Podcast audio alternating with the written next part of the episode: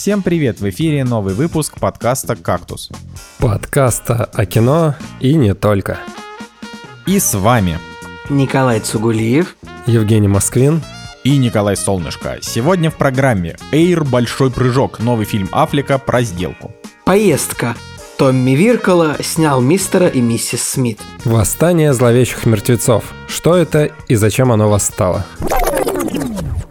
Да, собственно, господа, здравствуйте. Привет. Я рад приветствовать, рад приветствовать вас на открытой сессии подкаста «Кактус» полным составом. Ура. Скажем. Тогда мы открываем новую главу после того, как Женя съездил в 17-й отпуск за три месяца, а Николай Цигулиев наконец-то избавился от своих почечных камней. Я думаю, что мы можем позитивно войти, войти в, эту, в, эту, в эту новую эру. Войти, войти. Вот, войти, войти, да. Вот. И с места, так сказать, в карьер, э, как бы последним у нас отсутствовал господин Евгений Москвин. Вот, Жека, рассказывай, где ты был, что ты видел, с кем ты сражался. И что ел? Э, да.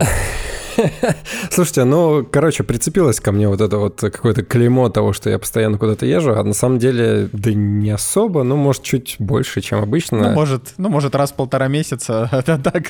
Знаешь, это приятный способ вырваться из оков э, будничного настроения, которое окутывает меня э, на улице переулок Каховского. Да, э, прям убежать Женя, отсюда да я, хочется. да, я, да я просто, да я просто завидую, не обращай внимания. Знаешь, вот как бывает, когда... Жека, Жека сдианонил свой адрес, твитнул толпы людей бродить. О, вот ох уж эти фанаты, да. Да, я в Твиттер потом напишу, типа, не приходите ко мне, оставьте, у меня личная жизнь есть. Да, Да, ну Твиттер заблокирован. Ну, короче, э, была такая история, что мы сидели дома, и в какой-то момент Надя пишет ее подруга и говорит, а ты знаешь, что граница с Норвегией открыта, и что норвежцы пускают россиян через свою границу? Мы такие, чего? Серьезно? Так это было вроде как известно. Ну, типа, это, да, это было не секрет, правда? Ну, отлично, да. В нашем каком-то сознании все границы закрыты, везде все заблочено, все, вот железный занавес и так далее. Ну, понятно, что классические вот эти варианты через э, третьи страны, южные и так далее можно вылететь, но почему-то вот как-то в сознании сидело, что это все дорого, там, и куда-то надо лететь, потом еще перелетать и так далее. А потом вот нам сказали, мы такие, о, так у нас же есть виза пока действующая, и нужно ехать. И мы поехали. И денег у нас на самом деле не было, и поэтому мы поехали просто каким-то бич-вариантом, но это было прекрасное путешествие, потому что мы повстречали на своем пути нереальное количество много прекрасных людей, которые нам помогали, нас поддерживали, Блин, то есть, нас то кормили. есть Жека, то есть Жека потратил уже все деньги, которые вы- выплатила ему его фирма за увольнение, Николай. Вот видишь, я говорил, что, э, типа, я говорил, Николай, говорил, твои Николай, советы, твои, твои, твои советы в этом банковском секторе не учитываются. Не, я, я не, не Ага. то, чтобы я, я имел в виду то, что я говорил Николаю, типа, интересно, типа, как быстро Жека потратил все деньги.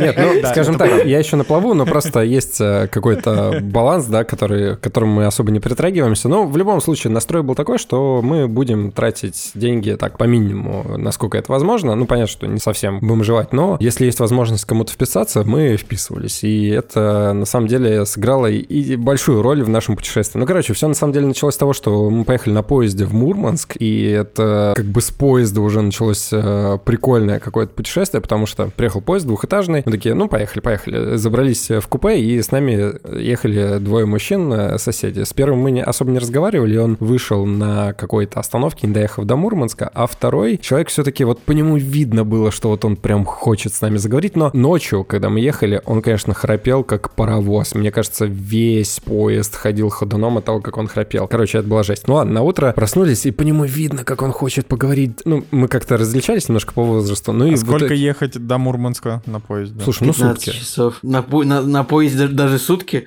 Ой, долго. Я, Да. я, что-то, я, я автомобильную что-то дорогу сказал, вот это было бы 15 часов. Я- Поезда. Я помню, была как-то новость на сайте РЖД, что типа там прям было написано, поезд из Санкт-Петербурга будет приезжать быстрее в Мурманск, а если там открыть новость, то выяснилось, что он будет приезжать быстрее, типа, на 17 минут. Ну, то есть, типа, не 23 часа, а 22 часа 45. Я подумал, вот это, вот это прикольная новость. Ну да, да, он э, чисто сутки идет, там чуть-чуть меньше, чем э, 24 часа. Ну и в итоге мы разговаривали с этим э, человеком, он оказался моряком, все время в морях, и у него, как бы у его компании сломался корабль, и, значит, он из Петербурга, вот где ремонтировали корабль, он поехал к себе домой в Мурманск, то есть он сам и вы, ему, и вы ему сказали, мы хотим посмотреть на, на глифы. Мы ему сказали, где поесть в Мурманске вкусной э, морской еды, чтобы это было недорого. И он такой... Извини, пожалуйста, Николай, петроглифы, может быть? Петроглифы. Петроглифы. Петроглифы. Глифы. Ну, какая разница? Петроглифы, да. И он такой, я не знаю, а потом как сказал, а я знаю, и посоветовал нам место, которое на самом деле оказалось рядом с нашим отелем, в котором вот мы должны были переночевать, и с утра отправиться на маршрутке через границу. И мы пошли, значит, э, в этот ресторан, назовем его так. Я звоню предварительно, говорю, здравствуйте, вот э, хотим к вам покушать прийти, нам посоветовали ваше место. Они такие, ну, вы знаете, э, вот сегодня у нас мероприятие, все занято, но для вас есть VIP-зал. Я такой, да? Они такие, да, приходите, вот как раз сейчас только что ушли предыдущие люди, да, и вот сейчас все свободно, приходите, позвоните, как подойдете, я вам открою. Ну, хорошо, мы пошли, все замечательно, Мурманск, очень круто.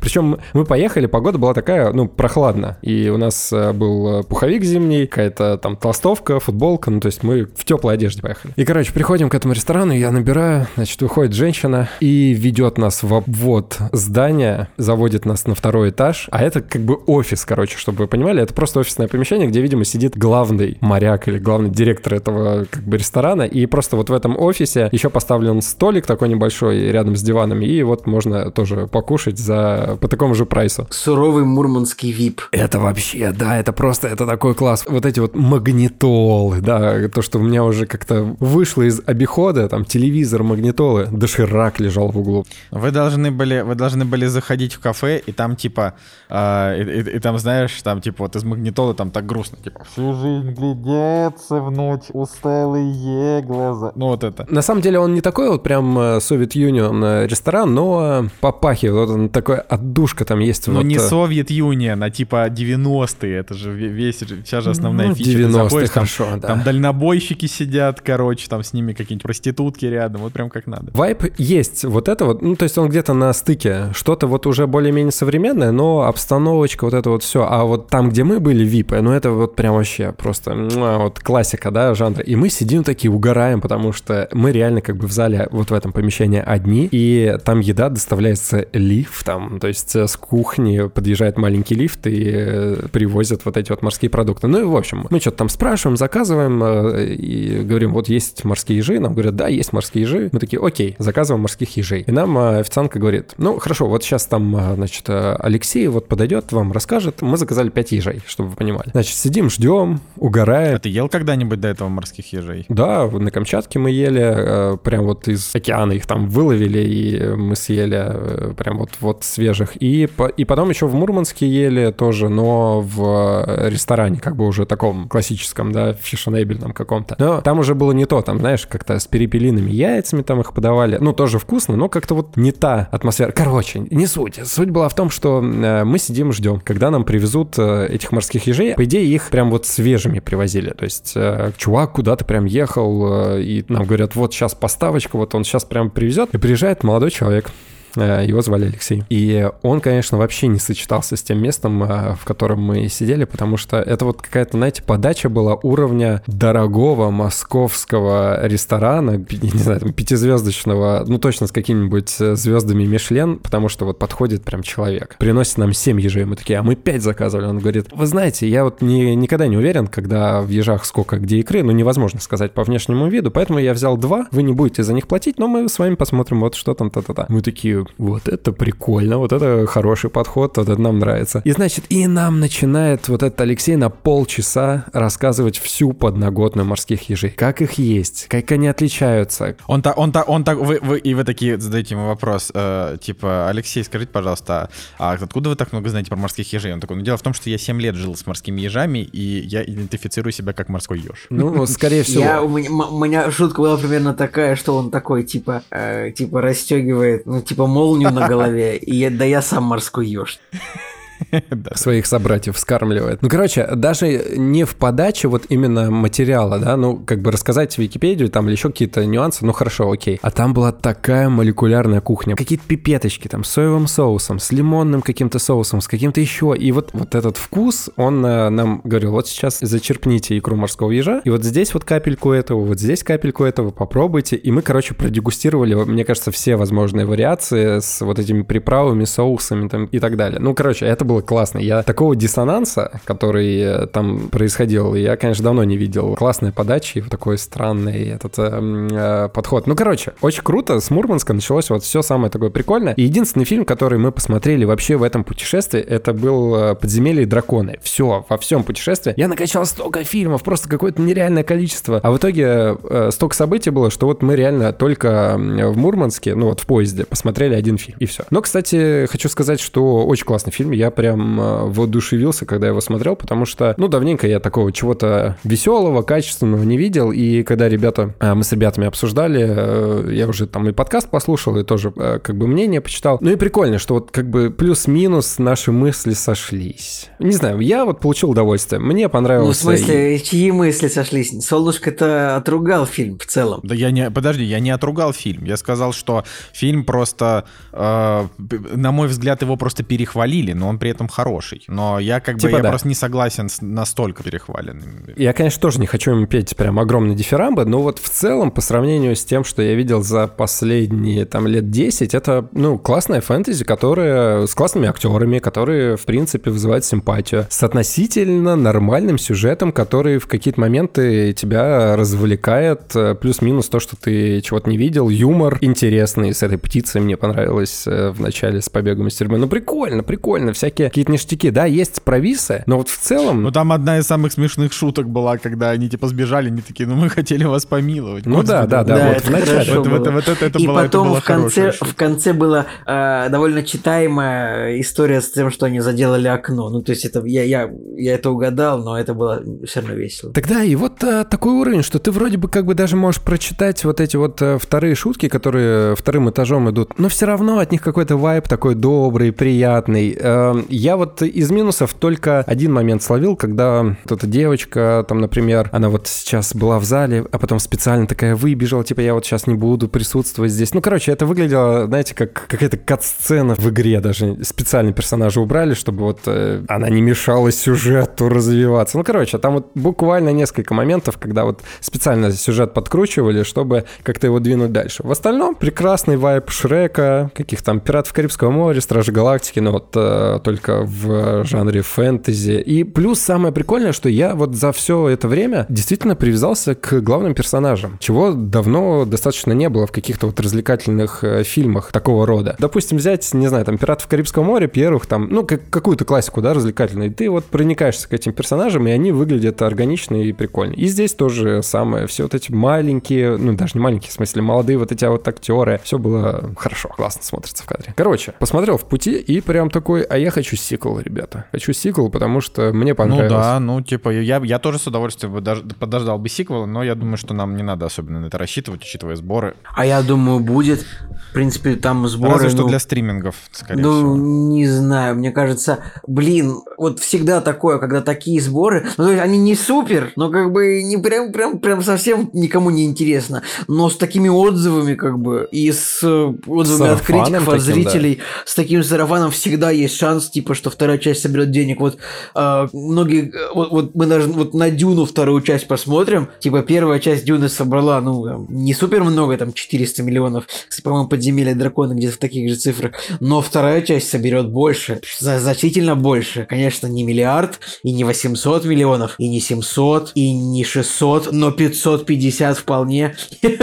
То есть я думаю, что подземелье драконов тоже у них... Ну, короче, я надеюсь, что будет вторая часть. Я надеюсь, что они выберутся из подземелья. Вот, Блин, и... нет, что-то я, что я хватанул. Что-то 200 миллионов они собрали. Не, все, сиквела не будет. Все, извините. Я полностью отменяю все свои предыдущие слова. Слушай, ну может на, в цифре как-то подгребут. Ну, короче, в общем, если не выйдет, я расстроюсь. Если выйдет, я порадуюсь, потому что э, как-то и графика была качественная, и история, и актеры, и все вот в одну линию как-то сплелось, и все было замечательно. Ну и ладно, давайте вкратце еще расскажу, что у нас, э, что у нас еще в путешествии было такое прикольное. У нас нас э, вообще путешествие было такое. Норвегия, приезжаем э, в такую деревню, которая вот рядом с границей, она называется Киркинес, и оттуда есть э, такой локальный внутренний аэропорт, который тебя до Осло может отправить. Но мы приезжаем, значит, в эту деревню. Ну, погуляли, там все дела, все, конечно, все хорошо, но у нас самолет вечером, там условно в 7.30. А прикол в том, что в этой деревне автобусы, которые ездят до аэропорта, всего два рейсовых автобуса. Один утром и второй вечером. Но второй вечером, который он нам не подходил, потому что мы бы опоздали. То есть он как-то не стыковался с нашим рейсом до Осло. И да, наверное, можно было бы там на такси доехать, но история была такая, что мы едем э, в маршрутке, и перед нами сидят люди, и мы спрашиваем сначала водителя, мы такие, а можно ли пешком дойти? То есть в моем представлении как-то велодорожки, пешеходные дорожки, там э, можно по прекрасной дороге пройти 15 километров пешком. И чувак нам говорит, водитель, да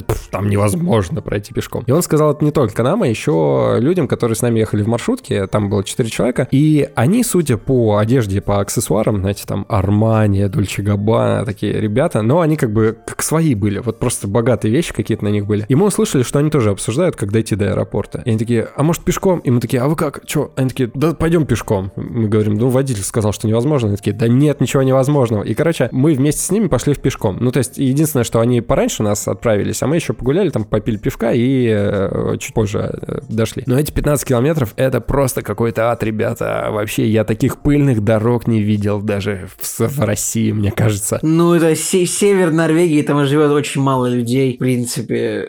Неудивительно, тем более это было начало мая, как бы еще не, не весь снег растаял. Да, короче, вообще супер пыльная дорога, и вот этих велодорожек и самих, э, там, не знаю, пешеходных дорожек, их было на всем протяжении пути где-то процентов, ну, 30, а все остальное мы пехали, блин, по трассе, это рядом с машинами, и глотали эту пыль. Ну, короче, мы дошли пешком. Самое смешное, что в какой-то момент Надя такая, а давай сократим. Я говорю, ну, да может нет, ну зачем нам идти, там, давай вот по дороге пройдем. Надя такая, не, давай сократим. И мы пошли как-то напрямик и вышли к какой-то натовской базе.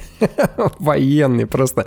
Вышли на какой-то полигон, смотрим, в гильзы какие-то валяются. Ну ладно, в итоге чуть еще прошли и вышли Ой, у всё-таки к нас этому в аэропорту. Норвегии такая, у нас такая же в Норвегии история была, что мы где-то, э, ну, в общем, ездили по лесу, искали, где можно палатку поставить. И мы просто ехали по лесу и выехали на поляну, где какие-то тоже солдаты НАТО разгружали там какие-то свои джипы, какое-то оружие. Мы такие, они нас посмотрели, мы такие, мы тут ищем, где бы палатки поставить. Солдат такой говорит, ну, это не самое лучшее место. И мы уехали, конечно. Да. Ну, э, я на самом деле все к чему это веду. Я веду к тому, что... То есть у нас была вписка в Швеции, в Норвегии мы сняли отель. Прикол был в том, что в Норвегии еще можно было как-то за примерно нормальные деньги снять какой-то более-менее нормальный отель, а в Швеции, ну, прям совсем дорого как-то было. Ну, пр- прям вообще. И мы списались у друзей, с которыми мы познакомились там в Италии в прошлом году, когда были на свадьбе. Они э, живут в Швеции, работают в Швеции, и вот э, ребята, мы у них вписались. Еще небольшое ответвление, просто в 12 часов э, пошли в шведский какой-то институт э, каких-то исследований, э, где человек работал э, с лазерами, и нам в 12 ночи показывали, как работают лазерные установки, которые стоят там по миллиардам каким-то евро, долларам, и которые работают на Windows 95. Это была супер классная вообще э, ночь, супер классная поездка. Ну ладно, в итоге, третья страна, которая у нас была, это Финляндия. И в Финляндии у нас не было знакомых, где бы у кого вписаться. И мы такие по друзьям что-то в Инстаграме написали, Надя написала, есть кто-то в Хельсинки, может, у знакомых, да, там, та-та-та. И нам ответили. Нам дали контакты прекрасной женщины, которой мы написали, и вначале мы с ней переписывали, все было замечательно. То есть э, мы говорим, вот, э, мы там от друзей, возможно ли вписаться, нас будет трое. И нам отвечают, да, да, конечно. Писаться в смысле бесплатно, в каучсерфинг. Ну, бесплатно, да, типа кауч. Блин, вот я сколько живу, Николай, всё Николай, я же говорю, я же говорю, Жека все бабки уже промотал. Я говорю,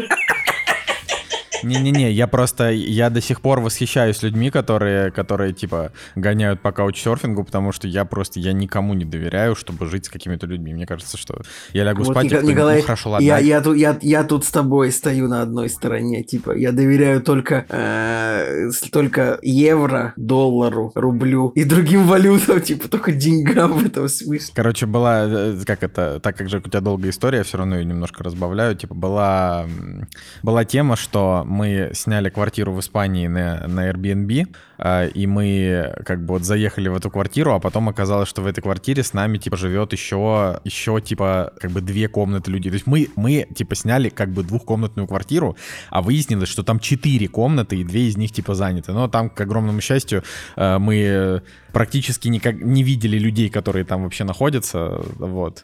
Э, ну, да, ладно, продолжай, а то я тоже могу, меня тоже может понести. Да, и, в общем, э, мы общаемся вот э, с прекрасной женщиной, которая там через друзей решила нас вписать к себе, и вначале все было такое миленькое, такое прекрасное, вот мы там, Надя, Женя, Аня, вот мы едем туда, готовы, она такая, да, да, пришлите там ваши паспорта, и как бы сначала, по идее, она вообще говорила, что вот типа 10 евро с человека, ну, такие, ну да, как бы окей, окей. Это не был чисто каучсерфинг, да, через приложение, это просто вот как бы через друзей друзей вписка какая-то. И с каждой какой-то минутой переписки становилось все страннее, потому что мы еще в России в поезде с ней переписывались, и мы говорим, «Э, Таня, ты бы не могла нам э, адрес свой отправить, потому что нас на границе спросят э, обязательно наш весь путь, да, и нам бы хотелось вот товарищу пограничнику сказать, норвежскому, вот, какой Как нас... ее звали? Таня. Это финское имя. Да, вот я как раз хотел спросить. Но она знает русский, то есть у нее был э, муж э, русский, и она от него как бы вот изучила язык. Так. И, короче, ну, мы все равно по-английски общались, и в какой-то момент, э, правда, она с нами вот записывала голосовые сообщения, и в какой-то момент я подумал о том, что по голосу она была очень похожа на персонажа из купе номер 6. Я даже подумал в какой-то момент, а вдруг мы едем к этой актрисе, потому что по вот этому языку, по акценту было очень похоже, как из фильма, вот эта вот речь, на, как эта актриса говорила на русском языке. Ну ладно, и в общем, и она нам адрес не присылает, и мы такие, так, а что за прикол? И в общем, в какой-то момент она говорит, ну вот я там не знаю, может быть вы шпионы, может быть вы едете э, в Норвегию, чтобы фотографировать, э, значит, границы НАТО там и так далее. И у нас, короче, начинается какое-то несовпадение, и мы такие, да нет, и мы вроде бы вначале постарались как-то, да, там несколько раз сделать попытку о том, что да нет, и в конечном счете что-то такие, я говорю Наде, нет, все, мы типа не поедем, снимаем отель, это будет легче, если человек там считает нас агентом, но это как-то стрёмно, может там промыты мозги, тоже там какая-нибудь пропаганда с их стороны, и типа уже в голове какой-то прям, а, какое-то отторжение, знаешь. Э, такие, ну, это ну, очень все. странная история, типа, правда. Тут, э, тут это прям, я прям был обескуражен, когда ты это рассказал, что, ну, фин... ну, короче, я даже не буду это комментировать, это просто странно, продолжай. Да, и, короче, в какой-то момент э, я уже Наде предложил, э, все, давай сдаемся, типа, ну, как бы зачем? Не, не нам неприятно. Сдаемся, мы правда едем фотографировать границы НАТО, типа, все, нас раскрыли. Мы очень много шутили на эту тему, НАТО, да. очень было смешно, как бы куча шуток и так далее. Но Надя не сдалась, она начала переписываться, и ей тоже было на самом деле неприятно, непонятно, и как бы и так далее. Ну, типа, зачем тогда откликаться, вписывать, если там... И, короче, что-то разговорились, и уже в моменте, когда мы э, планировали снять отель, мы все-таки пришли к какому-то общему языку и поняли, что это просто было какое-то недопонимание и... Какое недопонимание? Вот какое недопонимание? Я реально, я бы, я, я, я бы этой, этой, этой суки бы не сообщение больше не написал, уж простите. я бы сказал, просто... я, конечно, я бы ответил, я бы, я, конечно, не планировал, но теперь я сфотографирую каждую часть границы НАТО, которую увижу. Вот просто. часть натовской границы. И квартиру твою пришлю лично, лично ФСБ. Ну, короче, а вот видите, у вас э, жесткое такое э, восприятие. У нас тоже было, в принципе, плюс-минус какое-то жесткое восприятие, но вот мы, типа, дали шанс. Надя дала шанс, и я такой, ну ладно, хорошо, да. И в конечном счете я не буду углубляться. Там... Надя просто умничка. Надя экономит семейный бюджет. Но я, типа, я, я просто... Я последнее время очень радикален вот в отношении вот таких вещей. Да, да и на самом деле я тоже радикален, и с этим очень как сложно бы, да, жить в какой-то нужно степени. нужно, нужно сказать, что мы русофобию мы не одобряем. Ну вот, вот такую, как бы. Вот это я сейчас не иронично говорю. Короче, вы дослушайте до конца. Там на самом деле никакой русофобии нет, и ей вообще не пахнет. Надя с этой Таней разговаривала, разговаривала, там записывала аудио, они записывали аудиосообщения, общались, а я, ну, я как бы со стороны все смотрел. Ну и когда Надя мне сказала о том, что на самом деле там было вот какое-то недопонимание, там еще что-то, я так сообщение эти послушал, я понял, что, ну да, окей, что-то там было не то, да, в какой-то момент мы с каждой сторон не туда пошли, и мы рискнули, короче, мы поехали к этой Татьяне, Таня, вот, и она живет э, на самой окраине э, Хельсинки, там нужно чуть ли не последняя станция метро, наверное, да, и там еще нужно как на автобусе добираться, это такой вот прям пригород. Я не могу, Женя, я придумал шутку. И вы едете такие на автобусе, такие, блин, это очень далеко от, от границ НАТО. Да. Как же мы будем фоткать границы НАТО с этих мест? В этом еще ходили по району. Из- извините, пожалуйста, а где тут граница НАТО ближайшая? И, короче, мы пока шли, у меня тоже, я говорю, Надя, ну, мы, типа, угораем, я говорю, блин, у меня столько шуток, надо, типа, держать их э, в себе. Мы дошли до дома, вот нас встретила Таня. Мы как бы зашли домой, и она такая, вот, там, проходите. И мы начали общаться. И чтобы вы понимали, мы приехали, я не помню, сколько мы приехали, но мы приехали там, условно говоря, в 7 вечера, да? И мы начали общаться. И мы прообщались часов 7, без перерыва. Просто. Вот сели и в лед, вот так вот, на все темы вообще. Боевые действия, не боевые действия, жизнь, э, Россия, Хельсинки, там, Россия, Финляндия, как, кто живет, какие-то истории. Ребята, это была самая душевная посиделка, э, наверное, в моей жизни. Ну, то есть я столько не разговаривал никогда. И э, Таня, возможно, слушает наш подкаст, потому что я ей скинул э, ссылку, и... э, Come on, то есть тебе придется вырезать, что я ее обругал, да? Нет, не буду Отлично. вырезать, не буду вырезать. Все, вот это первая, значит, реакция, которая и у нас была, и вот у тебя, видишь, вот она. Не, ну мне все равно, мне с ней детей не крестить. Да, да, да. Вот. Ну и короче, и мы как бы общались, и в итоге там столько, ребята, потрясающих историй про жизнь. Эм, Я такого, вот такой истории жизни, может быть, такого, такой истории повествования, э, таких каких-то смешных моментов, э, которые нас окружали вот в эти 7 часов общения, я их не встречал, э, наверное, в своей жизни. Ну, то есть это как в кино. И я прям Тане говорю, блин, Таня, это просто... Мы все втроем сказали, что это нужно просто твою жизнь как-то, да, вот писать сценарий и перекладывать на большой экран. Ну, было очень смешно, было очень много всяких историй, и как бы она знает русский, она...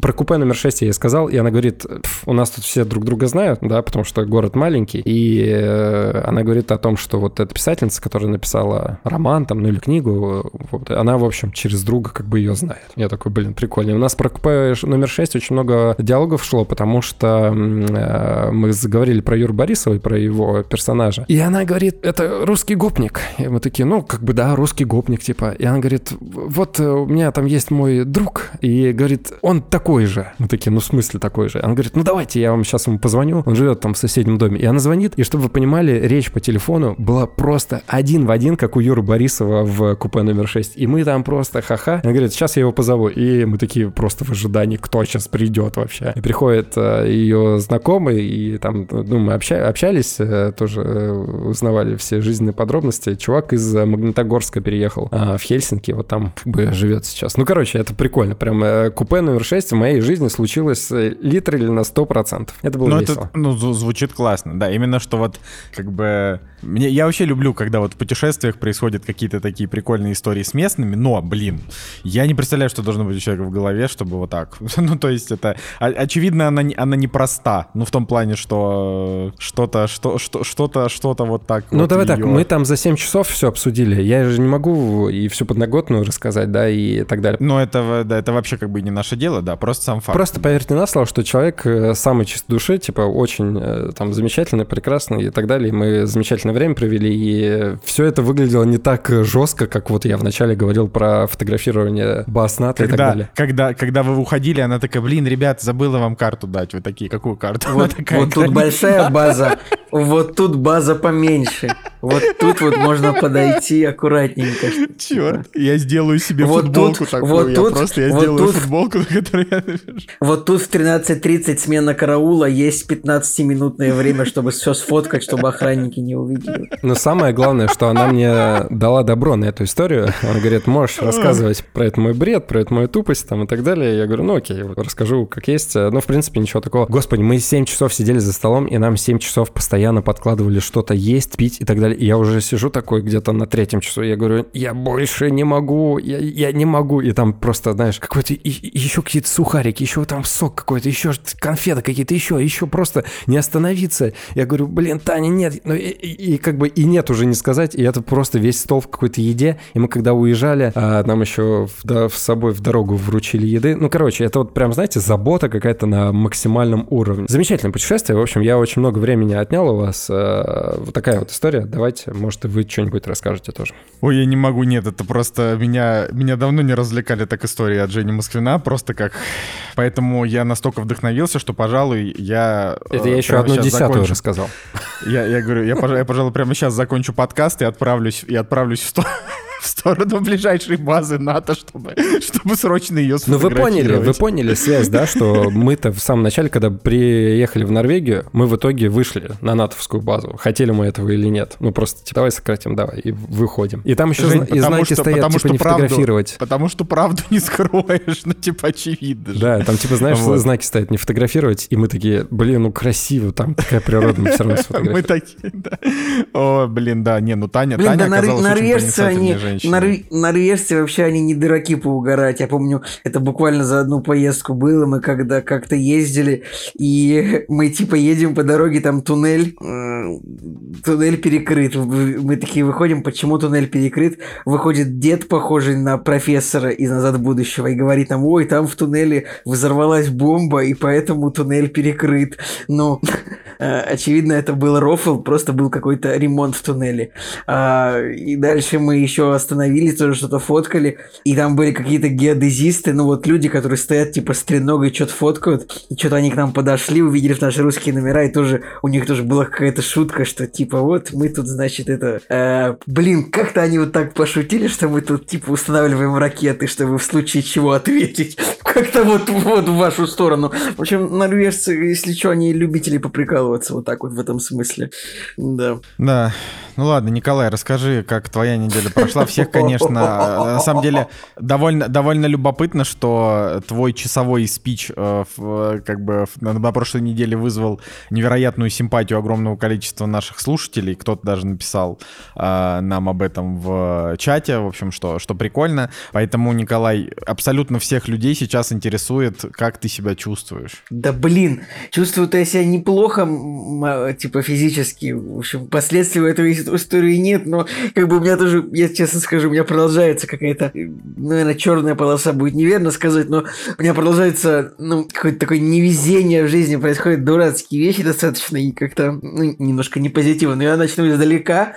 Тоже вот буквально в последний день наш в Хельсинки мы, значит, решили еще разочку в музей сходить, сходили вот в Национальный археологический музей, посмотрели на мощнейшие древнегреческие древности, и как бы, ну, вы можете погуглить Национальный археологический музей в Афинах, это прям один из самых больших музеев, в котором всякая древность лежит, всякие древнегреческости, древнеримскости, древнеегипетскости, и э, у меня там родилась такая шутка, что там, значит, есть целый этаж, который посвящен вазам, то есть там э, древнегреческие вазы, и я так подумал, что вот люди, двоеточие, база, древние греки, двоеточие, ваза. Вот, Николай, вот такая вот шутка. Э, Я надеюсь, хоть хотя бы ты ее оценишь. Блин, слово, сло- слово, ба- слово база, Николай, оно теперь обретает э, в некотором роде друг- другой окрас, я бы сказал, бо- более яркий, чем, чем, чем, чем твой. База НАТО, да. И, и, ну, в общем, это вот был такой один из финальненьких, финальненьких аккордов, что вот, значит, сходили в музей, но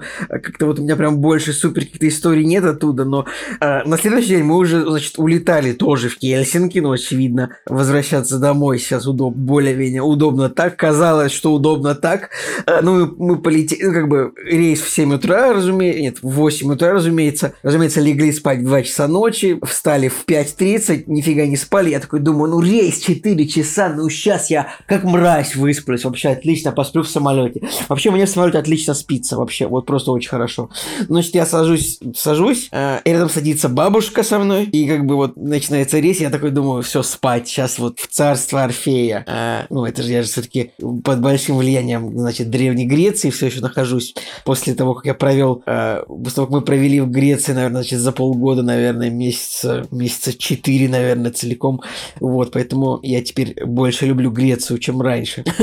В общем, я такой думаю, все, я сейчас спать нахожусь, и тут меня поворачивается бабушка и говорит, «Чё ли, зачем летите в Хельсинки? Ну, примерно так. Ну, то есть, а чё в Хельсинки? И я такой думаю, да блин, нет! Она утаскивает меня в разговор в самолете, который не закончится. Я же знаю, я теперь я не смогу поспать, боже, за что, почему? И действительно, это оказалась финская бабушка, которая реально вот 4 часа мне пришлось с ней общаться. Я, конечно же, должен сказать, что это, ну, это было не безинтересно с ней пообщаться.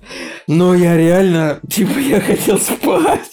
Но там самое смешное было, что я такой сижу, общаюсь с бабушкой и думаю... Почему она так забавно рассказывала. У нас, две, у нас собака была в, в, ну, с нами в самолете, разумеется. Она такая смотрит. Она что-то говорит такая, вот, а я вообще стоматолог, но как-то я лечила и собак тоже. Вот когда ко мне приносили, я могла, я могла, если был запрос, я могла и собаку вылечить. Я, и как-то я поставила доберману два золотых зуба, я подумал, вот это не безинтересная деталь этой истории. Причем, вот как мы обычно смотрим на, евро... на пенсионеров европейских, такой думаешь, ну вот бабушка идет, ну сколько ну лет 70, ну 68, ну 73. А потом мы как-то тоже, мы, значит, рас... разговариваем о чем-то, и она говорит мне, вот я помню, вот как помню, мне было 4 года, когда самолеты бомбили Хельсинки, и вот я помню, как был огонь на пятом этаже нашего дома, я такой думаю, 4 года, когда самолеты бомбили Хельсинки, тебе было 4 в 40-м, тебе ты 36-го года, тебе 86 лет, я такой думаю, ничего себе, как хорошо выглядят финские пенсионеры. И, значит, там еще было смешно то, что когда проходили, э, проходили, предлагали напитки, мы такие, Аня говорит, такая, мне просто кофе с молоком. Я говорю, мне, пожалуйста, кока-колу. Бабушка такая, а у вас есть вино? И, и ей такие, хоп, дают маленькую бутылочку вина. Я такой думаю, вау, вот это лайфхак! В, если не совсем дешевские авиалинии, наверное, можно спросить вино, и типа тебе не будут наливать бокал, ну потому что это бред какой-то в самолете наливать бокал, а тебе дадут прям бутылочку, которая, ну, стоит, я не знаю, 3 евро или 4 вот в магазину, 2 евро, но это все равно лучше, чем стакан колы. Я подумал, вот это основная мудрость, которой бабушка меня научила в, вот это в самолете, а, что можно, значит, попросить бутылку вина маленькую, и ты ее получишь. Никогда, Запоминайте, никогда, не, не, не, никогда не, недо, не, не недооценивай финскую бабушку. Главное правило. Да, вот. И самое забавное, что бабушка летела в составе группы там, из 40 пенсионеров, которые летели в Грецию из Хельсинки и наоборот. И я так шутил, что мы летим на дед-малете. Ну, типа, вокруг деды и бабушки мы летим на дед-малете. А дальше уже, когда мы ехали из Хельсинки в Санкт-Петербург на автобусе, тоже там было, ну, там было типа, маршрутка, и там было типа 7 человек, и там мы были молодыми, а остальные все были бабушки. Я такой сказал, я так пошутил, вот мы сейчас летели на дед-малете и пересаживаемся в дед-мобиль. Вот такая вот шутка. Дальше у меня уже не было ничего позитивного, потому что у нашего водителя оказались такие дурные документы, и нас лишние полтора часа проезжали на границе, требовали, чтобы мы писали объяснительные, что мы друзья и родственники этого водителя, мы отказались, мы написали что правду как есть, что мы этого водителя знать не знаем.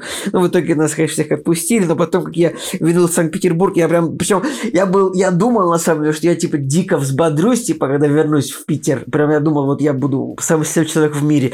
Но по факту реальность что-то ударила меня какой-то, знаете, подушкой, э, подушкой с монетами просто по голове.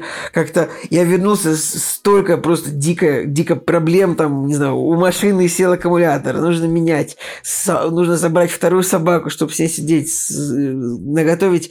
Вчера ночью разрезал ножом 8,5 килограмм мяса на мелкие кусочки для собак для еды. В общем, короче, я вам так скажу, ну, э, как-то вот я, я вернулся, и ну, меня не, не встретила, действительность не встретила меня так позитивно, как я надеялся. Поэтому я немножко во, фру, во фрустрации при, при, пребываю. Надеюсь, что сейчас немножко попривыкну и поприятнее мне будет. Вот, но пока что я так себе. Вот, ребят. Я через такое проходил, сил тебе. Нет, Жек, ты, я, меня не было, меня не было 8 месяцев, ты понимаешь? Типа... Ай, да. Ладно, ну сп- спасибо, спасибо. Ну, я могу сказать, что у меня, Николай, конечно, как не твои дела? настолько... Что ты Да, играл в Зельду, яркой. наверное, на неделе? Или во что? Я, во-первых, я, я просто играл в Зельду, и, и мне кажется, что я вот, играя в Зельду, будучи безработным, я проводил время просто лучше, чем я проводил время за последний год, мне кажется, потому что я играл в лучшую игру в истории. Еще и довольно спокойно и свободно себя чувствовал. Мне, конечно, все еще хотелось бы съездить в какой-нибудь отпуск, вообще было бы неплохо, но все, все равно хорошо. Вот. А, а так, ну, типа, у меня была... ну, Говорю, у вас просто история, они такие не знаю, ну, типа, у Жени, у Жени была, конечно, очень интересная история. Николай уже как бы, уже кактус немножко превратил в свой, в, в свой лайф-влог по, по жанру. Я что-то, честно говоря, последнее время не особенно хочу о таких штуках рассказывать. А, поэтому я могу рассказать, что, во-первых, было довольно любопытно. Мы вышли гулять с собакой, а, и, и, значит... а, Мне всегда хочется пошли- вставить фразу, фразу из «Друзей». Встретил довольно крупного голубя. Ну, ладно. Значит, э, пошли гулять с собакой, и, э, в общем, там такая, типа, закрытая площадка, где, значит, есть место для маленьких собак, отдельная площадка для больших собак. Вот. А у нас собака, она такая, типа, чуть-чуть более нервная, чем надо. вот. Я хочу сказать, что она как бы пос последнее время как, как какой-то какая-то она нервачки небольшие, нервачки небольшие она ловит.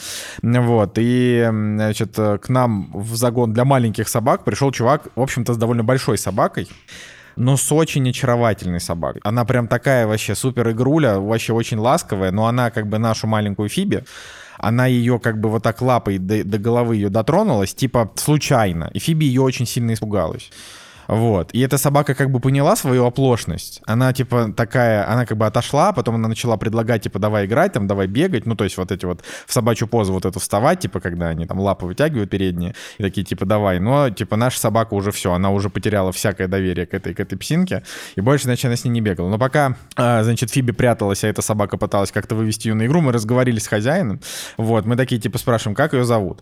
Он такой, э, он такой, English, типа, по-русски он не понимает, начинает, я такой, yes, what's your name? Он там сказал, как зовут. А, вот, и у него такой очень, очень хороший английский язык, а, ну, такой native. Я говорю, where are you from? Он такой, I'm from LA. А, типа, я говорю, и, и, и говорю, и сколько лет вы, типа, живете здесь? Он такой, типа, 10 лет. Я такой, ни хрена себе. Вот, ну потом выяснилось, что это как бы, ну типа чувак э, по национальности армянин, и у него э, как бы у, у него там все родственники, там его родители и так далее, они все, кто из Лондона, там, ну кто из Англии, кто из Америки, но его потянуло типа на историческую родину, и вот он типа 10 лет уже живет в Армении. Это, конечно, очень интересно. И он говорит, вот это типа лучшее решение в моей жизни, здесь типа очень кайфовые. И я такой думаю, блин, вот прикольно, да, так тоже бывает, что кто-то а, кто-то хочет, типа, улететь как можно дальше, а кто-то, наоборот, возвращается как бы к себе, репатриируется, так скажем. Вот, любопытно. А, значит, а вообще, а, посмотрел я, значит, «Восстание зловещих мертвецов», фильм, который вот буквально когда он там вышел-то, ну, пару месяцев назад или пару Это уже какие назад. зловещие мертвецы? Это часть франшизы, это те, те самые, это те самые зловещие мертвецы Сэма Рейми? Короче, да, это те самые зловещие мертвецы Сэма Рейми, в продюсерах Брюс Кэмпбелл, но при этом Брюса Кэмпбелла там нету, и это как бы, это типа очередной перезапуск. Там же какой-то испанец до этого снимал, вроде как, да, предыдущую часть. Да, да, там история в том, что есть зловещие мертвецы, первая часть, которая поганенькая, есть вторая, которая пересъемка первой, и она очень хорошая и, э, и культовая, есть третья часть «Армия тьмы», где там по средневековье она тоже культовая. Потом, значит, она была в 92 году. Потом спустя, получается, там Uh, сколько там, 20 лет, почти 20 лет, uh, нет, подожди, 20, спустя, спустя 21 год uh, вышел как раз вот этот э, испанец Федерико Альварес, он снял «Зловещие мертвецы», э, ар... «Черная книга», uh-huh. но этот фильм, так сказать, большого какого-то успеха он не сыскал, вот, и собрал там при бюджете, хотя, ну, хотя в принципе при бюджете в 17 миллионов 100 лямов он набрал, да нет, он хорошо собрал. Оценка нет, какая я... у него? Я не понял. Оценка у него 6,1, э, кинопоиск 6,5 MDB, то есть, в принципе, тоже довольно хорошая оценка для хоррора, если уж на то пошло. Вот. А, но, короче, почему-то продолжение он не получил, а так как мне, в принципе, на эту франшизу наплевать, ну, потому что я как-то особо, ну, то есть, да, прикольно было. Я «Зловещие мертвецы 2», которая классная, посмотрел впервые год назад, и тогда я такой, ну, я, я про эту черную книгу как бы постольку поскольку. Блин, вот. А я а... только первую часть смотрел, так до второй не добрался. Ну, потому что первая, первая просто говнище. Но в том плане, что, возможно, сейчас какие-то трушные фанаты скажут, что я не прав, но прикол в том, что первая часть, она как бы на серьезных щах, при этом с кучей всяких таких, ну, немножко кринжовых моментов, а вторая часть, она как бы намеренно кринжовая, и она поэтому от этого классная, веселая, с кучей приколдесов, с этими говорящими оторванными головами, руками, которые оторванные там бегают за персонажами и так далее. То есть она уже прям ржачная. Так, ну надо смотреть. Вот. Да, не, вторую прям обязательно надо смотреть. Это, это, это, это тупо топ, это очень хорошее кино. И еще же вот, сериал значит, был. Сериал был с Эшем, да, мы смотрели да. несколько я, кстати, серий, я, потом как-то Блин, забили. я посмотрел несколько, несколько серий, мне даже не такое говно показалось. Прям, ну, просто вообще, не знаю. Ну, вот мне не показалось, что, что говно, но просто он как-то вот не, не запал в душу. Ну, вообще у него тоже высокие довольно рейтинги и так далее. В общем, «Восстание зловещих мертвецов», который 23-го года, э, фильм, это реально как бы, ну, типа продолжение-перезапуск франшизы. И э, так, ну, значит, Женя, получается, смотрел первую часть, а Николай, а ты? Я не смотрел ни одну часть «Зловещих мертвецов», ни одну. Только смотрел, наверное, полсезона сериала. Наверное, опрометчиво было, да, смотреть сериал, не посмотрев ни одной части. Не, надо было обязательно, да, надо было, конечно, смотреть э, «Зловещие мертвецы 2», но а так как я сам ее тоже посмотрел впервые год назад, я ничего не говорю. Я тоже, у меня был перерыв между первой и второй очень большой, потому что первая мне не понравилась. Вот, а вторую у нас, типа, мы были на тусовочке, и один чувак такой, в смысле, вы что, не смотрели вторую часть? Давайте смотреть. И мы сели, что-то и посмотрели. Вот, и, значит, вот «Восстание зловещих мертвецов» новый, он меня заинтересовал не тем, что это там какое-то продолжение. Николай, а можно а тем, перебью? Пос... Блин, прикольная да, тусовка. Представляешь, если бы на любой тусовке такое было, типа, вот вы куда-нибудь приходите в гости к кому-нибудь, кто-нибудь общается, мы такие, ну мы не смотрели «Интерстеллар». Тут такой, вы не смотрели «Интерстеллар», так давайте посмотрим «Интерстеллар». И, типа, вся тусовка, ну вы там пришли кому-нибудь в гости, вся тусовка, вы тупо смотрите, типа, четырехчасовой «Интерстеллар». Ну это ну. была не, типа, не тусовка, мы просто жили в одной квартире в пятером, и мы вечером просто ну, пили коньяк и такие, ну давайте что-нибудь посмотрим. Конечно, на тусовке э, надо смотреть кино, только если вы специально договорились на тусовку ради кино.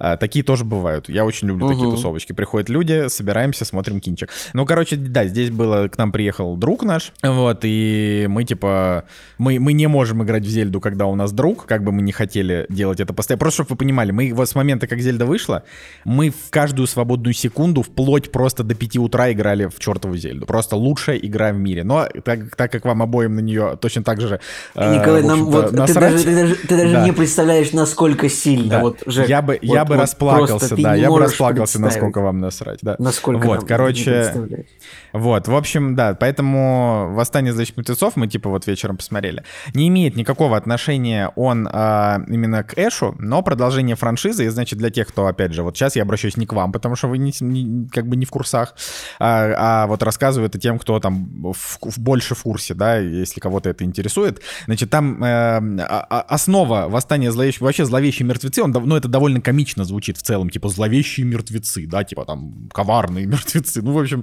вот это вот как бы э, элемент вот этого юмора, он всегда во франшизе есть, но когда я посмотрел трейлер, э, а мы ходили в кино, я не знаю, там на какой-то фильм, и увидели трейлер «Восстание зловещих мертвецов», и я подумал, блин, это страшно очень. Ну, то есть вот прям вот это, типа, это может напугать.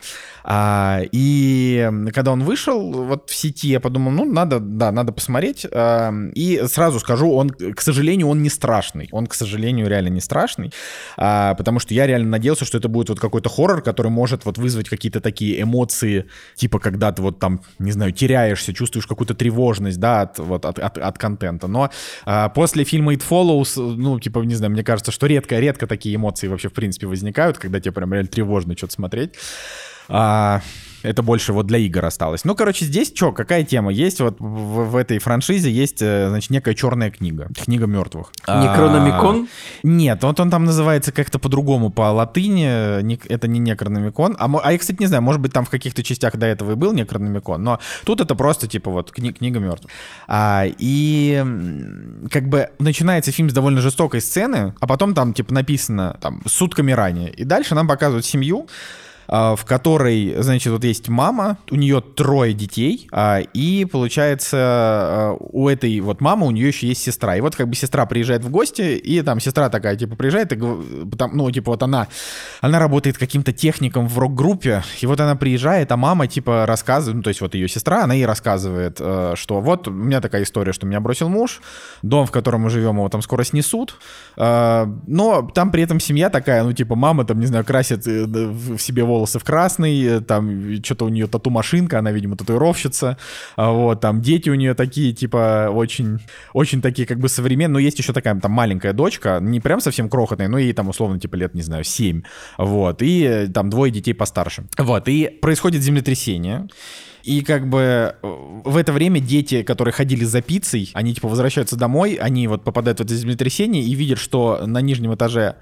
значит, вот этого дома, не на нижнем этаже, а на парковке, на парковке этого дома, там какая-то дырка возникла. И, значит, брат семьи, он туда пролез, а, обнаружил там склеп, от, открыл его и нашел там книгу. Значит, книгу и две пластинки такие виниловые. Он принес эти пластинки домой, открыл книгу, а она еще так не открывалась, у нее такие, знаете, типа как чудовищная книга о чудовищах в в Гарри Поттере. Значит, у нее такие зубы, типа, он порезался, кровь упала на книгу, и книга открылась. Он открыл книгу, там какие-то непонятные текста и очень какие-то жестокие образы.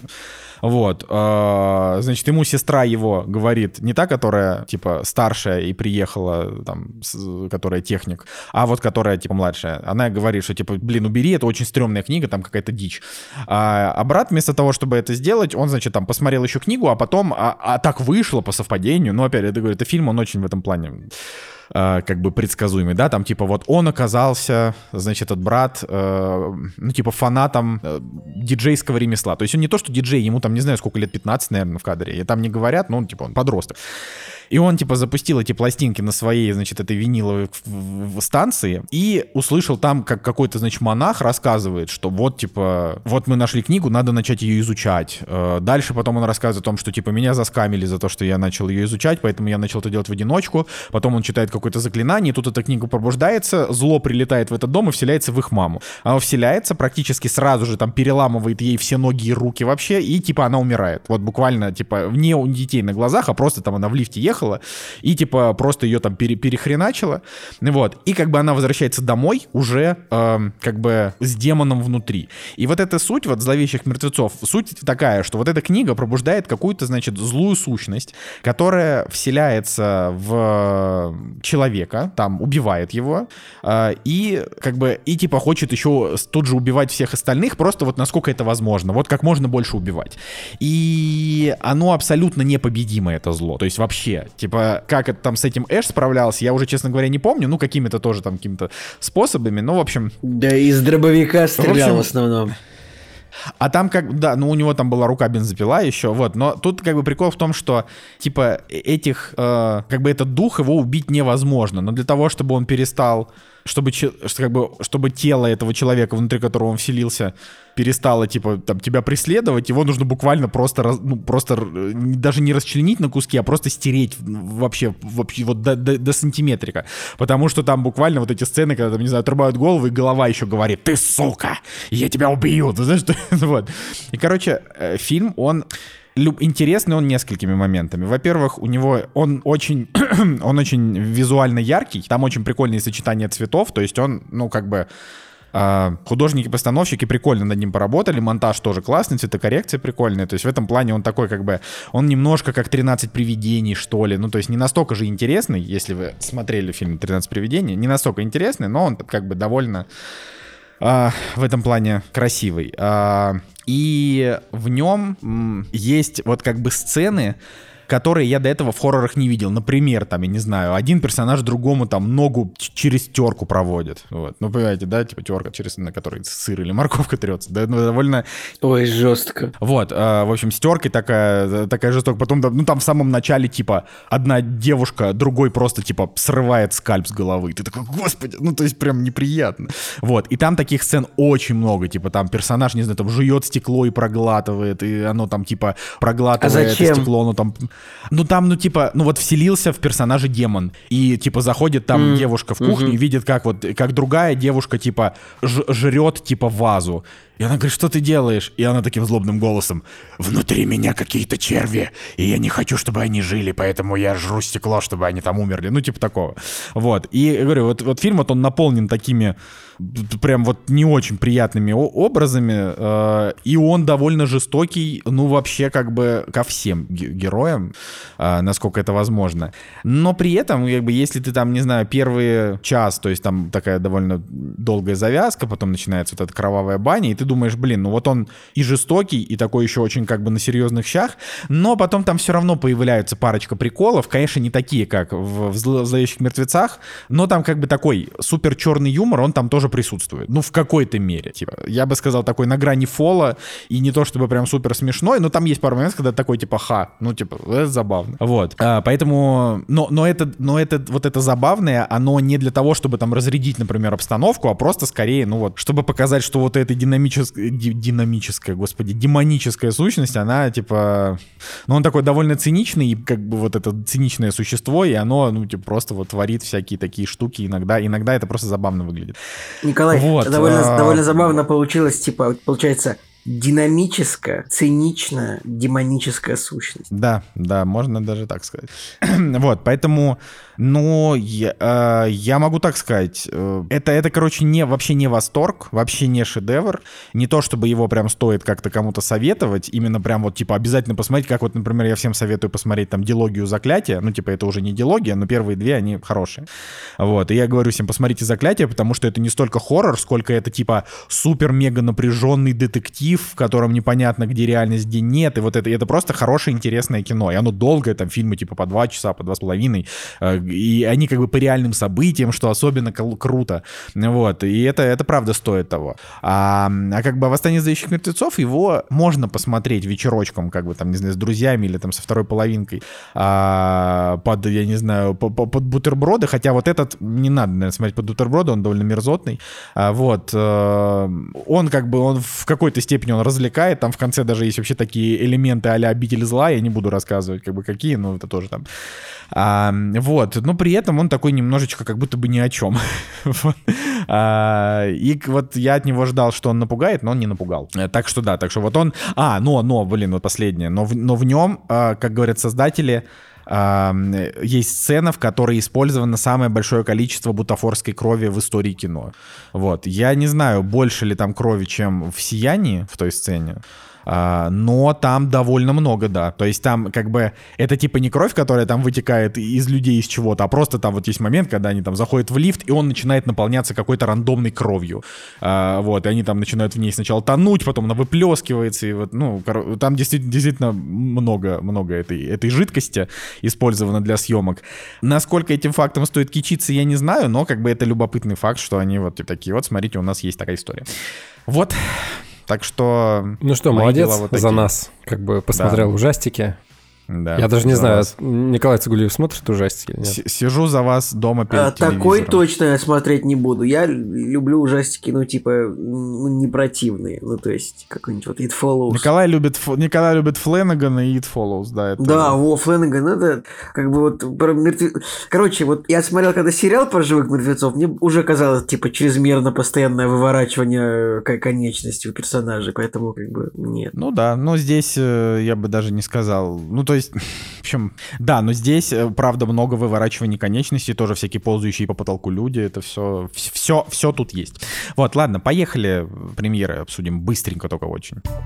«Кактус» — подкаст о кино и не только. Так, ну что, друзья, премьера недели. Самая вообще бедная неделя на премьеры, потому что нечего обсуждать, но она начинается 18 мая. И 18 мая, да, у нас есть э, одержимость э, ретроспектива. Ну, как ретроспектива? 10 лет уже прошло, да, с того самого фильма. Ну вот, если что, можно его посмотреть. На самом деле, как бы это больно не звучало, и для меня, в принципе, тоже больно звучит, есть русский фильм, который выходит на этой неделе, называется «Хитровка. Знак четырех». Название вообще какое-то паршивое, мне не очень оно его продает продает этот фильм, но я посмотрел трейлер, или хитровка, ну окей, э, Карен Шахназаров его снимает, опять же, к нему у меня уже тоже доверия особо нет, э, хотя в свое время, даже когда я смотрел «Белый тигр», я какие-то там для себя более-менее смыслы искал, ну, короче, я такой, ну, э. а я посмотрел и трейлер, вы знаете, по костюму, по декорациям выглядит неплохо, плюс-минус мне понравилось, но это прикол в том, что это типа Шерлок Холмс и Доктор Ватсон, только вот в таких вот э, русских реалиях. Блин, это, это очень интересно, потому что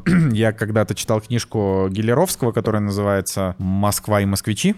Вот. Это типа про чувака, который э, рассказывает о Москве. Ну да, да, да. Вот это по его... А, это прям по его? Да, это по, по его произведению, да. Блин, да, ну да, тогда да. это надо смотреть, если там будет рейтинг выше 7, потому что вообще хитровка это прям, это культовое абсолютно место. И когда вообще я всем советую почитать Гелеровского э, «Москва и москвичи» хотя бы там первую треть, где он как раз рассказывает про то, какие дела там делались на хитровке, как э, персонажи, как персонажи между собой, ну не, не персонажи, типа как там люди между собой как бы коммуницировали, какие там были касты, а, значит, э, это прям, прям целый мир. Даже, я, мне, может, память изменяет, но, кажется, у Акунина в Фандоринской э, в какой-то из фандоринских книжек там есть персонажи, которые с хитровки пришли, то ли в любовнике смерти, да, то ли где-то еще. Ну, короче, мне, ну, мне кажется, что он писал, писал про хитровку. Суть в том, что если еще можно отделять э, э, зерна отплевел, хотел сказать. Если еще можно отделять в наше время, э, значит, актеров, режиссеров, их э, жизни, позицию от их э, творчества, произведений, то вот с высоты, да, чистым взглядом, если посмотреть трейлер, то выглядит как-то более-менее интересно. Я не зря про это заговорил, потому что трейлер действительно интересный. Но как оно на самом деле